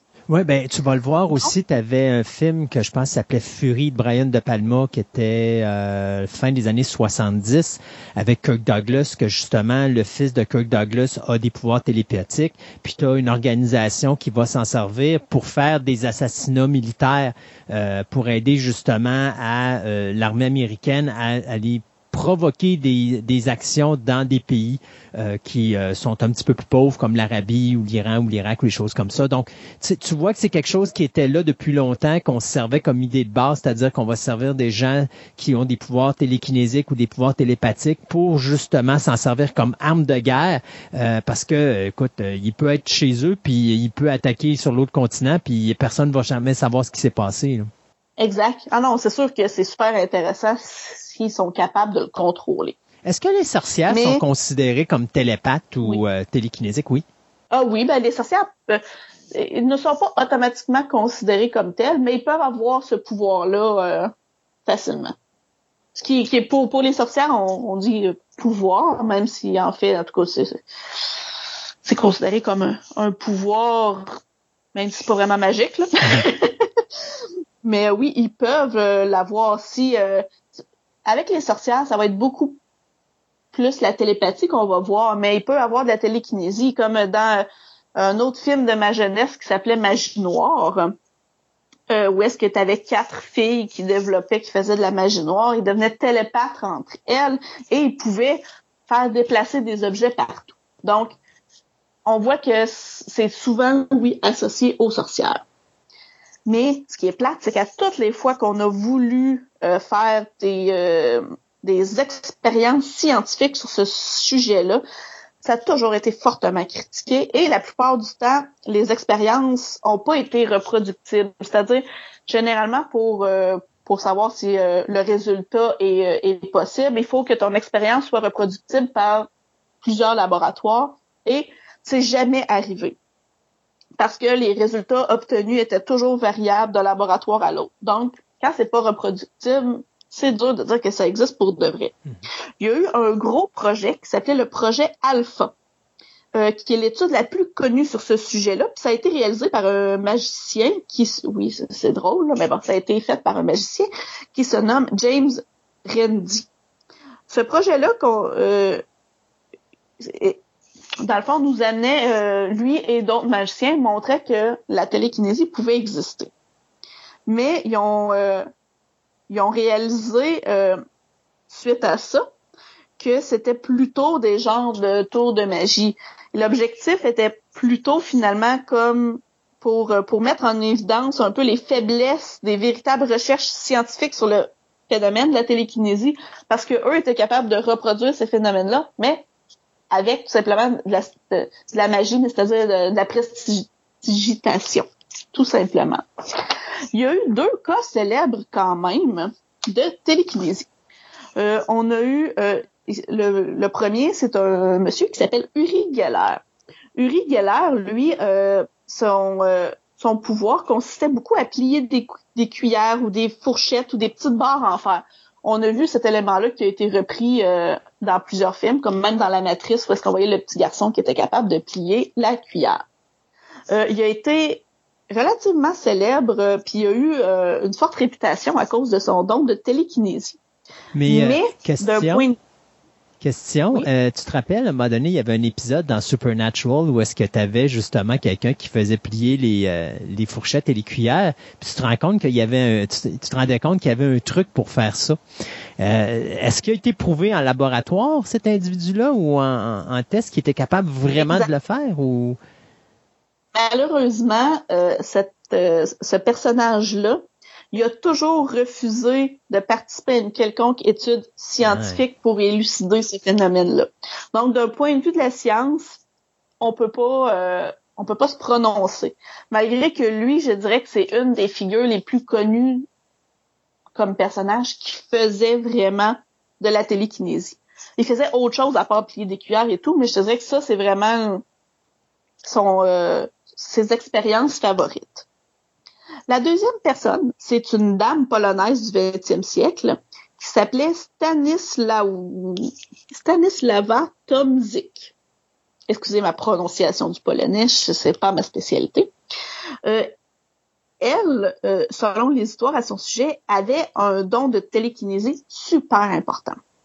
Sauf qu'elle avait besoin d'être sous hypnose pour utiliser son don. Ça a l'air qu'une fois qu'elle était dans un état second, elle était capable de faire léviter des objets d'une main à l'autre. Et euh, ça a été analysé par un psychologue qui, euh, qui a noté un peu dans ses travaux qu'en effet, euh, il y avait l'impression que les doigts de cette dame-là envoyaient réellement des rayons vers les objets pour, les faire se déplacer. Et euh, quand ses mains s'écartaient de plus en plus, c'est comme si ces rayons s'atténuaient puis finissaient par disparaître cette dame-là, euh, encore une fois, c'est euh, dans les années 1900 là, que le, psychologue s'est intéressé à elle. Donc, il y avait peut-être pas euh, de protocole scientifique aussi, important qu'aujourd'hui. Ce qui fait qu'on n'a pas vraiment d'analyse scientifique, encore une fois, à ce sujet-là. Si ce n'est que les, les ouvrages du psychologue qui, qui étaient très impressionnés parce que la dame déplaçait des choses, il n'y avait pas de fil tout le tour, il semblait pas avoir de trucs, mais elle devait être sous hypnose. Euh, donc c'est quand même euh, assez euh, assez intéressant ce sujet-là. Bon, il existe des exercices qu'on peut faire pour savoir si on est télékinésie, si on est capable de faire ça. Euh, évidemment, on parle, euh, bon, euh, il faut être dans un état relax, faire de la méditation, puis ensuite on peut essayer de déplacer, exemple, un crayon sur une table. Mais il y a malheureusement jamais, jamais eu de recherches scientifiques qui l'ont prouvé. Donc, malheureusement, on ne peut pas dire que la télékinésie est réelle pour le moment. Je vais passer à la télépathie. Comme je disais tantôt, généralement, quelqu'un qui a un don de télékinésie a un don de télépathie et vice-versa. La télépathie, euh, c'est l'information entre deux personnes, mais qui implique aucune interaction euh, entre ces deux personnes-là. Donc, deux personnes qui ne se voient pas, qui ne parlent pas, qui sont capables de d'envoyer des informations de l'une à l'autre. La, télépathie a vraiment été étudiée encore plus que la télékinésie. Il y a eu, euh, tu sais, il y a différents tests à savoir si tu télépathe, dont le test avec les cartes que j'ai, cherché le nom, puis je l'ai pas retrouvé, que deux personnes sont dans deux pièces et euh, il faut que tu euh, devines dans un paquet la carte que l'autre a sortie juste par transmission télépathique. Donc, il y a eu vraiment beaucoup de recherches qui ont été faites sur ce sujet-là. Malheureusement, ils ont aussi découvert que les, la télépathie était souvent associée à une certaine maladie psychiatrique. Donc, des gens qui ont des troubles de la pensée, des hallucinations, de la paranoïa, qui entendent les autres parler ou qui disent qu'il y en a d'autres qui mettent des pensées dans leur tête. c'est un peu plate que ça a été associé à des maladies euh, psychologiques quasiment depuis le pas depuis le début, mais qu'aujourd'hui c'est associé beaucoup à ça, ce qui fait qu'il y a beaucoup moins de recherches qui se font à ce sujet-là. Mais malgré tout, on a une espèce de concept d'inconscient collectif qui, euh, s'est développé au fil des années, qui dit qu'on on pourrait communiquer ensemble de par un espèce d'inconscient collectif. Il y a eu des, euh, tests qui ont été faits euh, dernièrement, chose qui est quand même assez intéressante. Euh, qui ont été faits, je cherche l'année, donnez-moi deux petites secondes, 2014, ce qui est quand même assez récent. Lors de l'expérience, il y avait un participant en Inde et un autre participant euh, en, euh, en, France. Donc, euh, tu avais le participant en Inde qui portait des électrodes sur la tête, euh, transmettant via Internet les activités cérébrales comme un, un électroencéphalogramme euh, donc, s'il pensait euh, à un message très simple, comme bonjour ou salut, il pensait à ça. L'ordinateur convertissait ses impulsions électriques en code binaire, qui est le langage qui est utilisé en informatique, et qui les envoyait à un autre ordinateur, qui lui transmettait au cerveau d'une autre personne en France sous forme de flash lumineux le, ce message-là. Le sujet qui était en France pouvait ni entendre ni voir les mots eux-mêmes, mais il était capable d'interpréter les signaux lumineux pour saisir le message. En gros, les chercheurs expliquent que ça revient à transmettre un message par télépathie. Et ça a été, ça a été euh, une espèce euh, d'explosion scientifique parce que ça, ça a vraiment été prouvé. Ça a été sous condition dans des laboratoires et on parle que des chercheurs de l'Université de Barcelone, de, la firme espagnole Stralab, la société française Axilum Robotique ont aussi participé à cette recherche-là. Ce qui est quand même euh, quelque chose de gros dans le domaine. Euh, les technologies, dans le fond, ça m'amène aussi un peu à parler des technologies de télépathie. Euh, certaines personnes, c'est des groupes un peu qui se disent transhumanistes, c'est-à-dire que pour eux, les technologies de télépathie vont devenir inévitables pour le futur de l'humanité. Euh, ils essaient de mettre euh, en œuvre vraiment toutes ces technologies-là. Euh, on appelle ça à fond de la télépathie synthétique ou psychotronique. Et ça, ça nous amène euh, à, à, dire que la cybernétique va euh, nous amener des modes un peu d'interconnexion entre le système nerveux humain et les ordinateurs et qu'on va pouvoir, grâce à ça, transférer nos pensées et transférer euh, de l'information entre les différentes personnes sans parler. On parle vraiment comme de l'avenir de la communication. Mais ça, ça va être la chose qui est ça va être de la télépathie artificielle. Oui, tout à fait. Mais qui est issu c'est artificiel, mais c'est quand même deux cerveaux humains qui se parlent ensemble où est-ce que le cerveau humain ne dit pas à la machine qu'est-ce qu'il veut dire. Ah. C'est une pensée qui est transformée en code binaire qui est envoyée à, un autre cerveau. Ce qui est quand même assez euh, impressionnant. Mais je te dirais, bon, si je retourne à quelque chose d'un petit peu plus terre à terre, ça l'arrive, euh, on dit souvent que, exemple, les jumeaux sont capables de faire de la télépathie parce que les jumeaux sont souvent identifiés bon, comme des couples télépathiques. C'est-à-dire qu'ils sont capables de se parler sans se parler. On voit ce phénomène-là, euh, ben, on voit. On le voit pas, mais les gens nous expliquent ce phénomène-là quand même assez souvent. Ou deux amis très proches. Juste pour vous donner un, exemple. Euh, chose qui m'est déjà arrivée avec euh, mon amie d'enfance avec laquelle j'étais excessivement proche. Je, je décrochais le téléphone pour l'appeler et elle était déjà au bout du fil. Parce que elle essayait de m'appeler et le téléphone n'avait pas sonné encore. Donc, j'ai décroché pile au moment où est-ce qu'elle a composé, que ça a fait le lien avec ma ligne téléphonique, mais que ma ligne téléphonique n'a jamais sonné. Et ça, ça nous est arrivé à quelques reprises. C'est pas qu'il y de la grosse télépathie euh, à, à montrer euh, et à faire analyser par des scientifiques, mais il existe des petites des petits éléments de, télépathie comme ça. Euh, exemple, euh, un couple qui est ensemble depuis plusieurs années vont se comprendre et vont être capables de communiquer ensemble sans se parler. Mais ça, est-ce que c'est de la langage euh, Ouais, c'est ça, j'allais dire, c'est de la télépathie. C'est pas de la télépathie, c'est juste parce que là, tu connais bien ta personne, la personne avec qui tu vis, puis là, ben, tu, peux déjà penser pour elle d'une certaine façon. Oui, mais aussi, euh, disons que t'es pas directement avec l'autre personne, puis que tout d'un coup, tu dis, OK, il faut vraiment que je l'appelle. Tu l'appelles, puis tu découvres que c'est parce qu'elle a eu une mauvaise nouvelle. Donc, ça, c'est, c'est des éléments télépathiques. C'est-à-dire que tu te fies beaucoup à ton intuition pour entrer en communication avec l'autre. Là, tu découvres que l'autre avait vraiment besoin finalement que, que tu l'appelles ou que tu communiques avec elle. C'est, c'est pas comme je dis de la grande télépathie, mais c'est des, des connexions télépathiques ensemble qui, qui pourraient croire que selon moi, je parle vraiment de selon moi, ça pourrait être un des premiers pouvoirs qui pourrait réellement exister. La télépathie ou la transmission d'informations comme ça sans parler.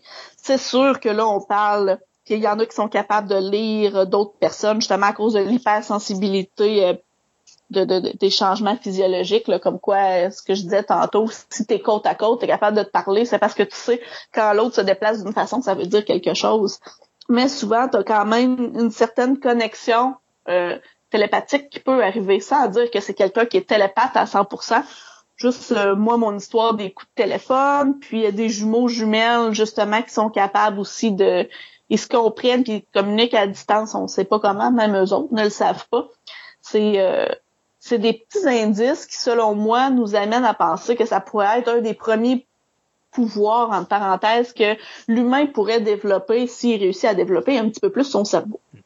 Je dirais que ça fait un peu le tour des deux sujets. Oui, on pourrait en parler encore euh, des heures, mais euh, je pense que ça fait quand même euh, le tour des, des différents points sur la télépathie et la télékinésie, qui finalement est relié au cerveau. C'est notre cerveau le, le cœur de tout ça. Et pour te montrer à quel point que j'y crois, je suis en train présentement de voir l'avenir et de prévoir que Andréane va faire plusieurs autres chroniques pour Fantastica Radio Web. Ah, je, je, te l'ai dit tantôt. T'es bon, totalement des, des grands pouvoirs. hey Andréane, un gros merci, puis on va se dire à la prochaine fois. Oui, à la prochaine. Bye bye.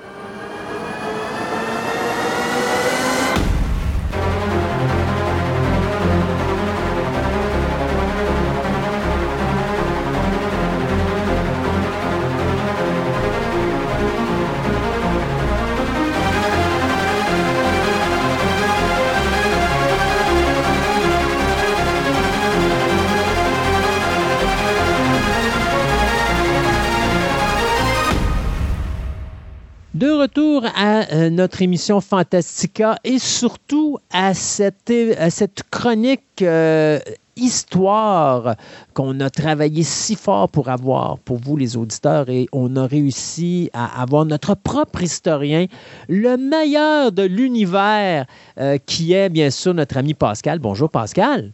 Bon matin. Alors, Pascal, ta pression est dure sur tes épaules. Aujourd'hui, on va parler de la France, principalement de la façon dont les Français, alors qu'ils étaient si forts durant la Première Guerre mondiale, se sont rapidement fait déclasser durant la Deuxième, malgré le fait qu'il y avait de l'air à être vraiment préparé. C'est un petit peu ça que tu vas nous parler aujourd'hui. Oui, essentiellement, les problèmes de perception par rapport aux Français sont très modernes euh, sur le plan de la guerre du monde. Euh, si tu parles à un Américain en général, euh, ils vont rapidement oublier le fait leur indépendance à la France, le fait que la France a conquis la majorité de l'Europe. Ils vont simplement se rappeler de la fois où ils ont dû libérer la France en faisant un débarquement là-bas. Euh, malgré le fait que pendant la Première Guerre mondiale, c'est le sang français qui va avoir maintenu la ligne tout au long de la guerre et qui va finalement, par attrition, avoir gagné le conflit. Puis c'est vrai que la France n'a pas une, une, bonne visibilité dans la Deuxième Guerre mondiale. Moi, à chaque fois que je vois un film ou un programme en rapport avec ça, les Français sont considérés comme des lâches. Euh, j'espère que j'exagère pas le terme, mais je pense que c'est comme ça que je le voyais parce que, euh, puis en passant pour ceux qui pensent que je suis euh, anti-français, ben j'en suis un, je suis de français d'origine. Alors non, je parle de ma patrie, mais je pense qu'ils avaient une très belle, très mauvaise visibilité parce qu'ils aidaient justement entre guillemets, les Allemands qui les avaient conquis assez rapidement. Oui, malheureusement, il n'y avait pas le choix rendu là. C'était travail pour nous ou mort. Ouais, Donc, euh, de ce côté-là, il n'y avait pas de, y avait pas place à une quelconque autre option à part la résistance, qui était vraiment pas facile à faire. Et d'ailleurs, la source même sur laquelle je me base aujourd'hui, parce que je me suis basé sur plusieurs sources, mais l'essentiel, on va suivre le parcours de Marc Bloch, qui est un historien lui-même, qui était maître des carburants pendant la deuxième guerre mondiale, euh, du côté de la France, et euh, un membre de la résistance par la suite, qui va lui coûter la bière. Et on va suivre un petit peu euh, ses perceptions au travers de, de, ça et on va voir sur les 46 jours allant du 10 mai au 25 juin 1940 comment est-ce que ça se fait que la France est tombée alors que pourtant les soldats français ont quand même une réputation assez incroyable. Donc, pour commencer, euh, on va y aller très simplement. Euh, les causes de la défaite française à l'époque sont loin d'être liées avec euh, la lâcheté, comme tu mentionnais, euh, une réputation qui a été euh, gagnée de très mauvaise foi et qui n'est pas tout à fait justifiée, mais plutôt par le commandement même et les problèmes qui l'entouraient. on va voir ça sous les points du trois points dans le fond, qui vont grandement diviser notre notre chronique de la journée. le manque d'adaptation à la guerre mécanisée le manque d'adaptation et d'organisation sur le plan stratégique, et l'information, la communication, leur usage ou plutôt leur absence d'usage. Donc, si on parle des chars allemands, qu'est-ce qui te vient en tête? Euh, les chars allemands, moi, c'est des tanks. Oui. Puis le fait que les Allemands, quand ils font de quoi, c'est solide. Oui, mais si on parle précisément des chars d'assaut allemands, y a-t-il quelque chose qui te vient en tête, euh, des caractéristiques particulières? Euh, non, honnêtement, pas du tout. OK. Si on parle modernement de ces chars, euh, essentiellement, les points qui reviennent le plus, c'est les Tigers, les Panthers, le Mouse, qui a été euh, même, pas, même pas mis à escient, dans le fond, qui, qui essentiellement était simplement un prototype, mais c'est des chars d'une grande puissance de feu, un blindage incroyablement lourd, et qui faisait la terreur pendant l'invasion de l'invasion de l'Europe par par l'Angleterre et, le, et les États-Unis. Donc, ça serait aussi loin de la réalité qu'on pourrait l'être, étant donné l'invasion de la France, alors que là, on se ramasse avec les Panzer 1, 2, 3 et 4, euh, qui sont des chars légers et rapide, très peu armés, à part pour les Panzer 3 et 4, qui sont quand même euh, au nombre, dans les nombres les plus petits des chars produits. Donc, la perception normale de l'Allemagne, qui avec des chars incroyablement durs à percer, est complètement le contraire, et c'est la France qui a l'avantage à l'époque de la guerre. Euh, la, France bénéficie des chars euh, Renault, qui sont quand même très décents, qui sont relativement lents, qui servent davantage de pièces d'artillerie en appui à l'infanterie. Et c'est la même chose pour le char B1, qui est probablement un des chars les plus iconiques pour la France à cette époque-là. C'est le char le plus lourd et le plus difficile à percer. Il y a un canon qui est très, euh, très puissant et qui a une, assez bonne cadence de tir. Malheureusement, ces chars-là sont tous là. Et si on prend l'emblème même de la stratégie allemande de cette époque-là, et voyant même la durée de la guerre, c'est le Blitzkrieg. Donc la rapidité. Le grand problème à cette époque-là, c'est l'adaptation à cette guerre mécanisée-là. La France voyait encore l'utilisation de leurs chars comme étant euh, la même que dans la Première Guerre mondiale. Donc, un appui aux troupes. À cette époque-là, on avait les chars euh, male et female de, de, l'Angleterre qui dominaient du côté des Alliés et qui étaient très lents, mais supportés par des troupes. Ils étaient inarrêtables. Euh, la, la, France a toujours une histoire d'adorer leur artillerie et ça changera pas bien avec les chars d'assaut. Une exception près. Et on va y revenir assez rapidement. Les, Allemands, quant à eux, adoptent une nouvelle stratégie qui s'apparente beaucoup plus à une stratégie de cavalerie. Et ils gèrent leurs chars en peloton. Et à ce moment-là, ça va faire des pelotons très mobiles, très rapides, qui peuvent foncer dans les lignes ennemies et euh, rapidement conquérir du territoire, s'assurer que qu'ils puissent dépasser dans le fond les régiments et les prendre à revers. Euh, on va parler d'ailleurs du plan jaune sous peu. Euh, la stratégie, euh, en fait, on va y On va en venir tout de suite. Dans le fond, le plan jaune, euh, c'est la stratégie d'invasion de la France pour l'Allemagne, dans le fond, et il domine l'usage de ses chars d'assaut. Ça implique une attaque de diversion afin d'attirer les éléments les plus dangereux des forces françaises et britanniques en Belgique et aux Pays-Bas. Les seules places où le, la ligne Maginot ne se rend pas, qui était une, immense ligne de fortification à l'époque et probablement impassable pour la majorité des forces allemandes. Euh, et donc, on attaquait à partir de la Belgique et des Pays-Bas, qui n'étaient pas couverts par cette ligne-là pour des raisons diplomatiques. Euh, et forcer une, traversée des Ardennes, dans le fond, les, denses forêts, euh, pour amener une force mécanisée allemande à revers. Ça s'est soldé en une énorme perte d'hommes et de matériel pour les forces françaises et un retrait du conflit des forces anglaises grâce à l'opération Dynamo, avec laquelle même ils vont réussir à évacuer à partir de Dunkirk euh, les forces anglaises, une partie des forces françaises qui vont aller en exil en Angleterre d'ici à la d'ici à la reprise du conflit sur Terre. Mais essentiellement, les forces de terre allemandes avaient commencé, dans le fond, l'attaque du côté des Pays-Bas euh, et, de la Belgique, tandis que les forces mécanisées ont pris à revers, ce qui était complètement euh, impensable selon certains. Mais on va voir, c'était pas totalement le cas pour tous. Donc, euh, je vais décortiquer ça un peu plus lors de l'analyse de l'organisation de la stratégie puis de l'accès à l'information, mais ça euh, l'élément important, dans le fond, c'est que les forces alliées ont été encerclées et défaites, étant donné leur faible mobilité, notamment la faible mobilité des chars français. Euh, tu beau avoir un blindage énorme et un, très gros canon. Ça ne sert pas grand-chose quand tu n'arrives pas à tourner assez vite pour pouvoir viser euh, tes, ennemis. Il y avait une exception, par exemple, comme j'ai mentionné, euh, parmi les chars français, c'était le Somua S-35. Ce char-là était classé comme un char moyen à l'époque, avait une très bonne mobilité euh, et comblait tous les besoins euh, contre l'Allemagne, mais n'entrait pas dans la doctrine de guerre des, Français. On parle d'un char très manœuvrable, avec un canon à forte cadence de tir, du moins pour l'époque, euh, et utilisé en peloton, comme le faisaient les Allemands.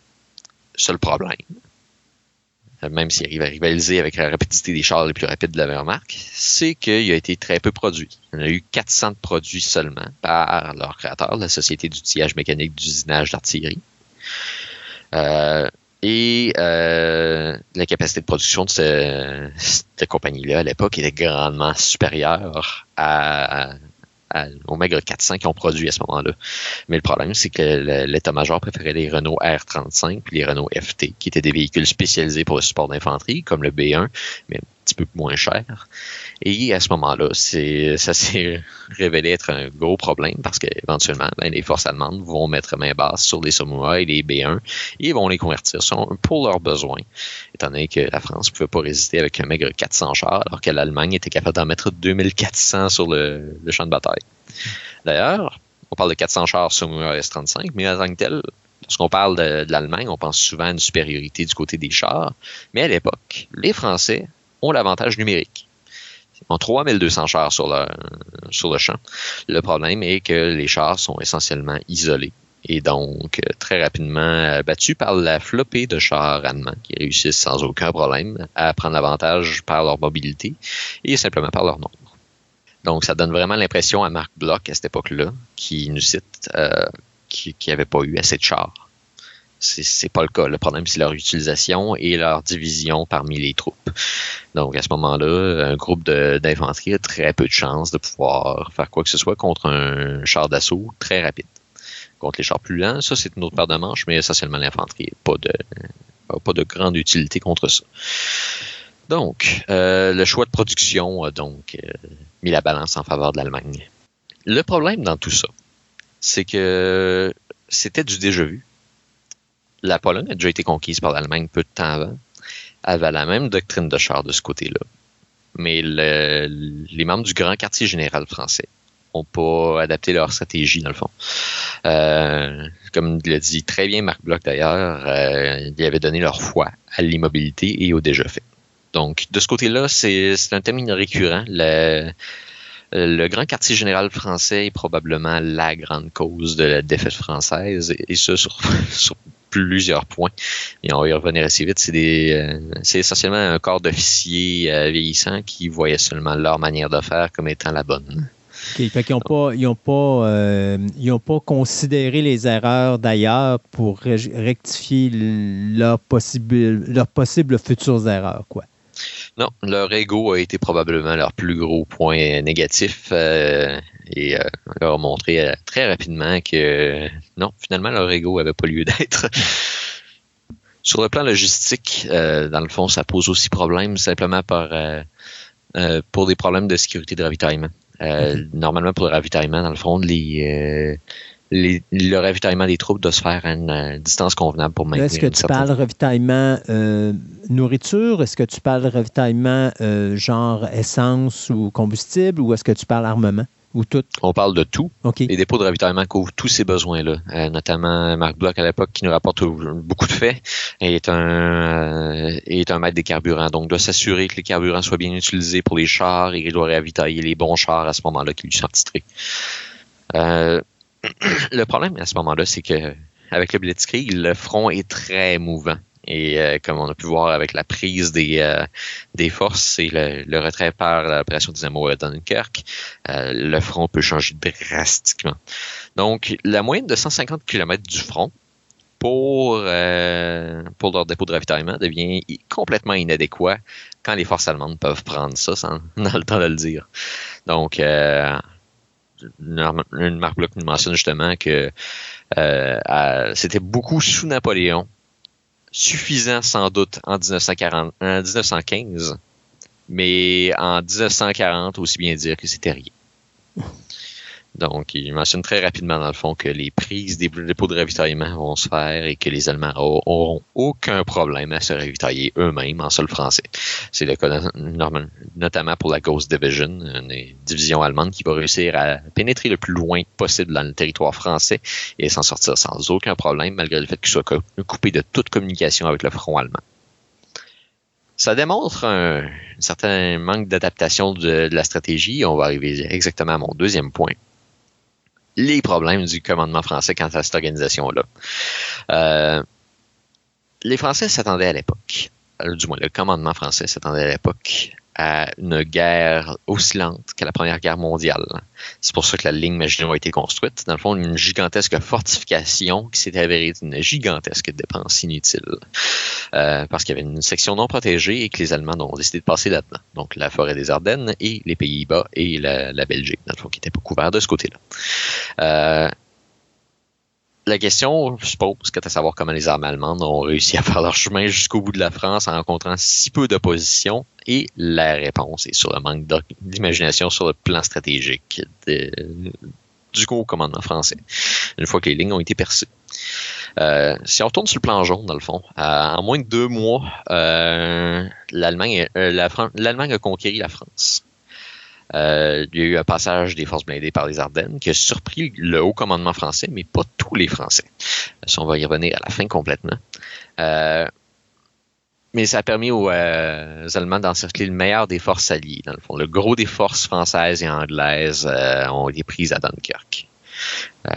cette surprise-là aurait pas pu avoir lieu. Puis on va arriver au point essentiel du, du passage dans les Ardennes. Maurice Gamelin, le commandant des forces françaises à l'époque, le commandant en chef précisément de, son titre, euh, avait laissé très peu de force pour protéger la zone parce qu'elle considérait comme étant infranchissable. Euh, ça change, ça, cette perception-là ne changea pas pour lui, malgré le fait que des expérimentations faites par les forces françaises en 1938 ont montré la faisabilité de traverser des forces mécanisées. Donc, il y a quand même une certaine euh, logique là-dedans de d'essayer et ça a été fait. Mais l'entêtement du haut commandement français va faire en sorte qu'il n'y aura pas de forces qui vont être mises là. Et à ce moment-là, euh, les rapports qui viennent de leur propre bureau de renseignement euh, et celui des Belges vont mentionner que la Wehrmacht euh, ont un engorgement de véhicules tentant la traversée par les Ardennes mais ils n'ont pas réussi à adapter leur stratégie assez rapidement rendu là, simplement parce qu'ils n'ont pas pris en compte le fait qu'ils puissent traverser des forces mécanisées. Et à ce moment-là, leurs forces se sont faites prendre par le derrière. Donc, euh, le fait que le haut commandement français prenne même pas la peine de prendre un exercice qu'eux-mêmes ont mis en place pour voir la traversée des forces mécanisées montre qu'il y a un certain problème. Euh, le refus de prendre conscience, dans le fond, du changement quant à la manière de faire de la guerre est pratiquement inconcevable rendu là. Euh, on a mentionné l'adaptation de la production de chars d'assaut qui aurait dû subir, euh, que subi, dans le fond, l'Allemagne, dans le fond. Ils se sont adaptés avec le Blitzkrieg, avec des chars rapides. Euh, et ça a montré sa prévalence lors de la prise de Pologne. La France n'a pas adapté sa stratégie en conséquence jusqu'à maintenant, autant sur le plan de protéger les Ardennes, qui étaient vulnérables, que sur le plan de, de pouvoir prévoir une contingence de ce côté-là. Euh, on va prendre un autre point d'approche aussi sur le côté logistique. Euh, la préparation était vraiment différente entre l'Allemagne et la France pour la guerre, surtout sur le plan du euh, matériel militaire. La France possédait beaucoup de chars, que son plus de chars que son opposant. Puis c'est la manque de concentration de ces derniers qui, qui a mené à la supériorité du plan jaune.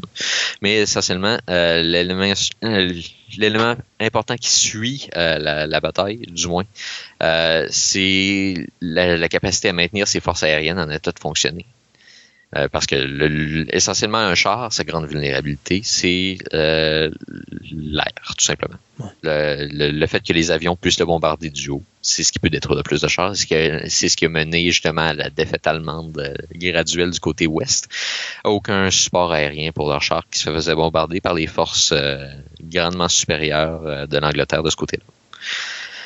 Donc, le problème est que la majorité des engins militaires, autant que ce soit avions et chars, euh, la France préfère mettre davantage de chars sur le, sur le champ de bataille, tandis que l'Allemagne, elle, en met moins, mais elle se garde des réserves de pièces pour tous ses engins militaires. À ce moment-là, les chars qui sont légèrement brisés du côté de la France se retrouvent à engorger un faible, un faible apport de pièces de réparation mais si tu as un faible bris du côté de l'Allemagne, à ce moment-là, ton char va être de retour en fonction très rapidement par les dépôts de ravitaillement qui maintiennent beaucoup de pièces. Or, c'est le gros problème. Dans le fond, le ravitaillement lui-même n'est pas adapté à une guerre où le matériel, comme les chars, peuvent être endommagés, mais pas détruits. Euh, le problème, justement, est que, comme le dit Marc Bloch, je me rends mieux compte aujourd'hui que le matériel certainement insuffisant ne manquait pas point euh, autant qu'on l'a dit. Euh, il manquait sur le front, mais nous avions à l'arrière des chars immobilisés dans des magasins et des, avions qui ne volèrent jamais, qui sont gardés essentiellement dans les usines. Ça n'atteindra jamais le front comme le font les Allemands. Euh, les pièces, dans le fond, n'arrivent jamais à temps et les Français préfèrent produire dans le fond des chars en plus grande quantité que les pièces elles-mêmes. Hmm. Donc ça pose problème. Euh, cette désorganisation-là euh, semble reliée à l'état de panique du commandement français qui euh, qui montre dans une belle discussion que j'ai envie d'aborder avec, aussi, aussi, bien aussi bien le mentionné. Dans le fond, je n'ai pas j'ai pas retiré l'extrait direct. mais Maurice Gamelin s'entretient avec Winston Churchill le 15 mai 1940. Euh, euh, Winston Churchill demande à Gamelin de lui parler d'état des réserves et reçoit, il reçoit comme réponse que ces réserves n'existent pas. Euh, Churchill fait aussi mention que le bureau brûle déjà ses archives, le bureau du Grand Commandement français, anticipant une défaite sous peu. Malgré le fait que Gamelin se fasse remplacer quelques jours plus tard, le mal est déjà fait et toutes les tentatives de réplique sont déjà trop tardives. Ça, ça part pas bien pour, pour la France de ce côté-là. Euh, essentiellement, dans le fond, c'est comme on peut le voir, c'est récurrent, mais c'est le haut commandement français qui, encore une fois, mène par ses efforts de logistique trop, euh, trop mal organisés, dans le fond, une certaine défaite plus rapide. Mais moi, ça a toujours été le problème des guerres. Hein. C'est habituellement, là, quand tu as une guerre, c'est parce que c'est des gens qui sont des politiciens qui, eux autres, ils iront jamais sur le combat. Ils iront jamais sur le, plancher du combat. Ils iront jamais se battre. Mais euh, eux autres, ils vont prendre des décisions. Puis bon, mais tu t'entends pas. Puis pouf, ils envoient du monde. Puis c'est les soldats qui, malheureusement, écopent là-dedans. Puis c'est eux autres qui, qui perdent leur vie pour une situation qu'ils n'ont pas créée. Puis ça a toujours été quelque chose que j'ai trouvé désolant, moi, au niveau de la guerre. C'est pas quelque chose pour lequel j'ai énormément de respect. Je comprends l'utilité des guerres, mais je comprends pas. J'ai de la misère avec la raison d'être en arrière parce que la personne qui starte la guerre, c'est pas elle qui va se ramasser en train de se battre. Tu sais, moi, s'il y a deux personnes qui veulent créer un conflit entre, euh, entre deux pays, ben mettez les dons les deux un en face de l'autre puis qui se tabochent dessus puis le gagnant il rapportera son il remportera sa, façon de voir. Mais tu sais, c'est plate de voir que des fois, c'est des innocents qui vont payer le prix pour ça, alors qu'eux, ils n'ont rien à voir là-dedans. Oui, malheureusement, euh, le haut commandement, par son ineptitude, condamne une euh, génération de Français. C'est, dramatique à ce point-là. Je sais pas si tu as déjà vu le film de Stanley Kubrick qui s'appelait Path of Glory avec euh, Kirk Douglas. Ou est-ce qu'à un moment donné, euh, tu as justement le gouvernement français qui dit OK, euh, là, je pense que si je ne me trompe pas, c'est durant la Première Guerre mondiale, il dit OK, vous allez sortir des tranchées, puis vous allez attaquer ce point-là, puis tout le monde est là, puis disent Ouais, mais c'est parce que si on sort, on va se faire tirer, c'est sûr, on ne peut pas gagner. Vous allez le faire pareil. Et euh, justement, tu as, tous les, gens qui vont se mettre à sortir les soldats, mais ils vont tous y passer quasiment, sauf qu'il y en a un qui a la trouille, et lui, part pas c'est-à-dire que tout son regroupement, lui, reste où est-ce qu'il et euh, donc, ces soldats vont rester dans les tranchées. Alors, la majorité des soldats qui sont partis de leurs tranchées pour aller affronter l'ennemi, puis que là, ils voient leur, euh, leur partenaire se faire tirer, puis qu'ils voient qu'il y en a un qui est pour partir, mais eux, ils reviennent sur leur pas, ils reviennent dans les tranchées. Et donc là, à un moment donné, tu as quelqu'un du gouvernement qui décide d'exterminer tout le monde. Euh, tous les soldats qui étaient dans ces tranchées-là, ils veulent tous les tuer. Puis là, ben, il y a quelqu'un qui dit écoute, ça n'a pas de sens. Alors, ce qu'on va faire, on va prendre un soldat de chacun des, euh, des regroupements. Et puis, ce sera lui qui paiera pour tous les gens qui ne sont pas allés au front. Mais en réalité, tu aurais eu juste à prendre le gouvernement, le, gars qui gouvernait la ligne qui n'est pas sorti parce que lui, il avait trop peur de partir. Puis c'était lui, normalement, qui aurait dû être abattu. Et non, on va abattre un soldat par euh, par euh, regroupement militaire pour juste donner un exemple que le prochain coup qu'on vous dit de courir à telle place, ben, vous allez le faire. Tu comme quoi que des fois, c'est ridicule comme situation, ben, c'est un bel exemple.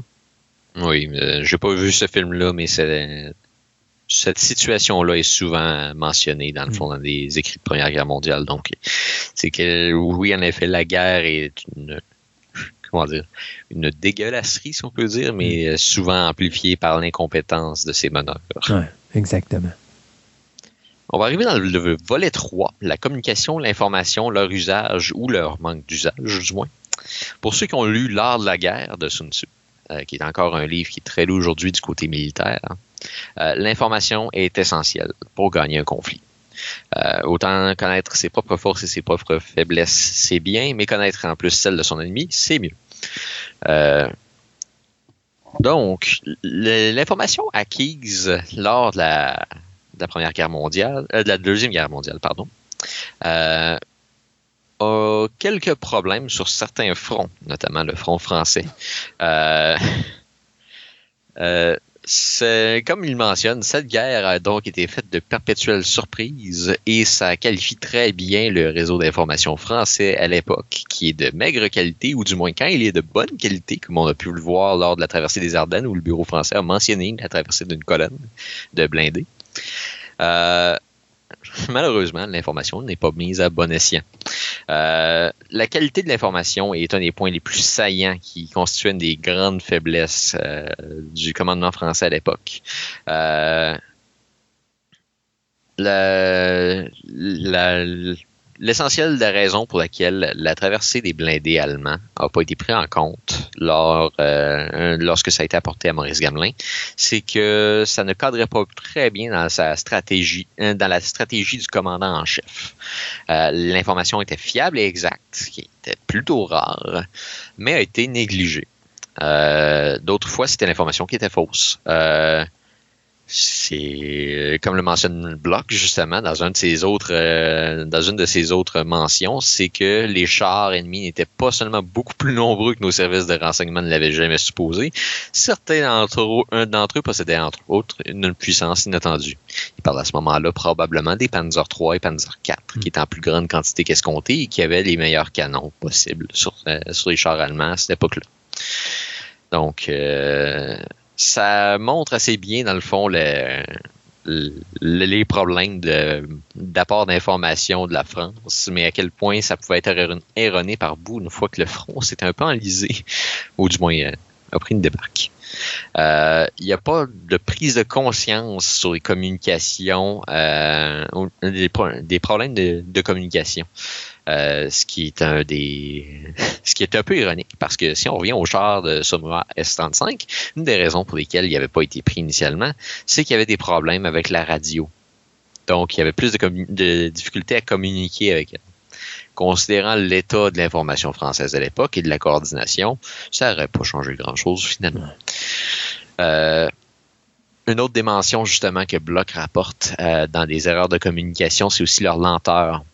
Euh, après notre arrivée dans les Flandres, les faux calculs de ce genre se multiplièrent. Il arriva qu'un général de division qui, s'approchant du point qui lui avait été désigné pour, euh, son poste, s'est aperçu que l'ennemi l'avait devancé. Donc, euh, de ce côté-là, la lenteur de l'information n'arrive pas à rivaliser avec le blitzkrieg allemand. Donc, montrant une mésadaptation du système d'information français pour l'époque. Il n'y avait pas de, prise de conscience ni de tentative de correction par la suite.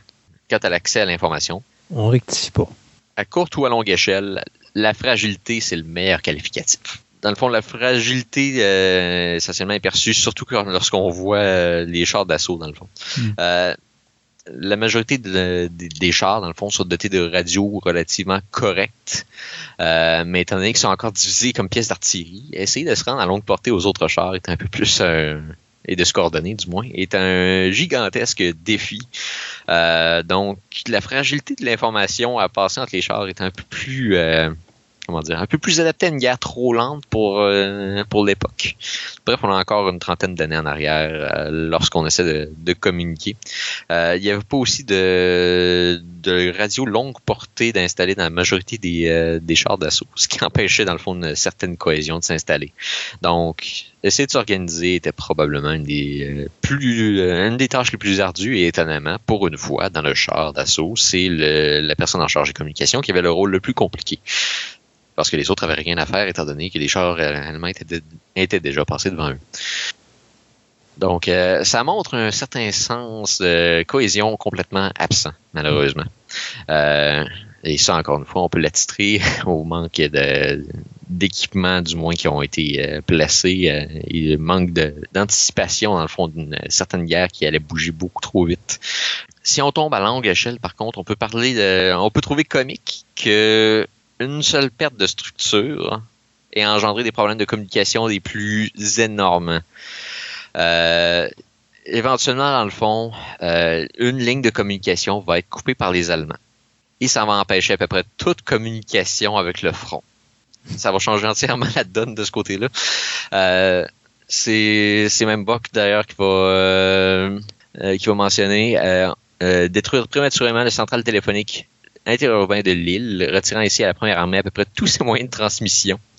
Nous les jugions sans gêne et je crois bien, en effet, que leur perception sans doute légitime devant les, insuffisances de notre commandement était justifiée. Mais ouais, essentiellement, dans le fond, la, prise de, structures proches de, la centrale téléphonique interurbaine de l'île a fait en sorte que les Français ont dû la détruire eux-mêmes. Et à ce moment-là, ont dû perdre leur plus gros moyen de communication avec l'entièreté du front. Donc, autant de, problèmes que ça euh, ont amené une, une, perte de la guerre aussi vite, dans le fond. Euh, à partir de là, dans le fond, Buck utilisait principalement des motocyclettes pour maintenir l'information. Euh, il a maintenu ce système-là entre le 11 au 31 mai. Euh, la guerre ayant commencé le 10 mai. Donc, on voit assez vite à quel point ça, ça dégénère. Euh, donc, on voit très clairement que le, problème des communications côté français et de l'utilisation de l'information a été majeur. Ça n'a pas, marché. Non. Essentiellement, la faute repose pas sur les soldats eux-mêmes, ni même sur les ingénieurs, mais plutôt sur les demandes du euh, haut commandement français. On parle donc de, essentiellement du cabinet de Maurice Gamelin qui va demander des chars avec des radios à courte portée pour supporter leur infanterie, des chars lents et adaptés pour euh, une guerre plus de tranchées. on peut voir ça d'ailleurs avec les profils des chars qui ont été produits à l'époque, qui étaient vraiment conçus pour pouvoir passer sur du terrain très très difficile, mais de manière très lente le manque d'adaptation sur leur plan stratégique, autant pour la protection des Ardennes que sur le changement du ravitaillement, euh, et finalement sur l'information euh, et du moins son utilisation, on voit clairement que le haut commandement français et l'erreur même. Si des personnes comme Bock, qui étaient maîtres des carburants, ont réussi à s'organiser mieux que le haut commandement français, ça montre que non, le soldat moyen ne sera pas le, problème. Mais vraiment plus une vieille mentalité de soldat qui était adapté à une vieille guerre, mais qui n'était pas apte à s'adapter à une nouvelle. Hmm. Donc essentiellement, on a fait le tour euh, de, de la euh, de la chute de la France. Euh, avais-tu des questions quelconques? Non, mais c'est juste désolant de voir que tu as des hommes qui sont décédés, puis euh, ça aurait pu être probablement évité. Et même la guerre, ce serait peut-être pas, elle n'aurait pas dégénéré comme elle a dégénéré là si on avait pris au sérieux les Allemands dès le départ, puis qu'on s'était mieux organisé et structuré. Ça aurait été du moins plus difficile pour eux autres. Mais face à part, si, mettons, les Français auraient été plus euh, préparés, euh, est-ce que tu penses que ça aurait changé beaucoup de choses au niveau de la guerre? Euh, ça aurait pu changer drastiquement si, si, la France avait été mieux préparée. Admettons qu'on change la majorité de son contingent pour des Saumur S-35 char mieux, mieux adapté à se battre contre les Allemands. À ce moment-là, eux-mêmes avaient de la misère à se battre contre ce char-là on se ramasse avec euh, un, une espèce d'enlisement à ce moment-là. La, la, doctrine de Blitzkrieg fonctionne moins bien. Parce que la majorité des chars français étaient supérieurs à ceux des Allemands à cette époque-là. Il reste à savoir par contre comment se serait déroulé le reste du développement technologique, mais essentiellement, euh, les renforts euh, anglais auraient pu débarquer en plus grande quantité à ce moment-là du côté français. D'ailleurs, les forces anglaises étaient les premières sur le front aux côtés des Français lors euh, de l'invasion des Pays-Bas et de la Belgique. Euh, le fait que la ligne Maginot couvre une bonne partie de la, de la frontière, à ce moment-là, il aurait resté les Ardennes et euh, les, bordures avec ces pays-là, à ce moment-là, à garder pour les, les Français. Et il aurait pu enliser complètement l'Allemagne. À ce moment-là, la guerre aurait probablement serait probablement terminée beaucoup plus rapidement. Et donc moins de morts. Beaucoup moins de morts. Mais ça dépend encore une fois de l'implication des États-Unis dans cette guerre-là, parce qu'ils sont rentrés un petit peu plus tard. Euh, ça dépend aussi de la Russie, euh, à quel point ça se serait adapté avec euh, la réalité à cette époque-là. Ça aurait changé beaucoup de facteurs, donc il est vraiment difficile de déterminer exactement qu'est-ce qui se serait passé. Mm-hmm. Mais c'est sûr qu'une France qui en sort beaucoup plus forte, admettons qu'on change de commandement et qu'on réadapte les chars, euh, à ce moment-là, une, France mieux organisée aurait, été un opposant de taille à l'Allemagne. Euh, Hitler, d'ailleurs, euh, avait organisé son blitzkrieg en conséquence de, prendre la France le plus vite possible parce qu'il craignait justement la, réplique française. Mon cher ami Pascal, encore une fois, tu nous as tout simplement émerveillés pendant cette chronique d'histoire. Et puis, il y a encore plein de choses que tu vas nous sortir qui vont nous en apprendre beaucoup plus sur euh, ces mouvements qui ont été extrêmement importants dans euh, notre histoire, surtout notamment l'histoire de la Deuxième Guerre mondiale, où est-ce que euh, on peut voir ici là, comment que ça s'est façonné, puis voir que ça aurait pu changer à bien des niveaux si il s'était passé des choses d'une manière différente. Un gros merci, puis on se dit à la prochaine, mon cher. oui. Parfait.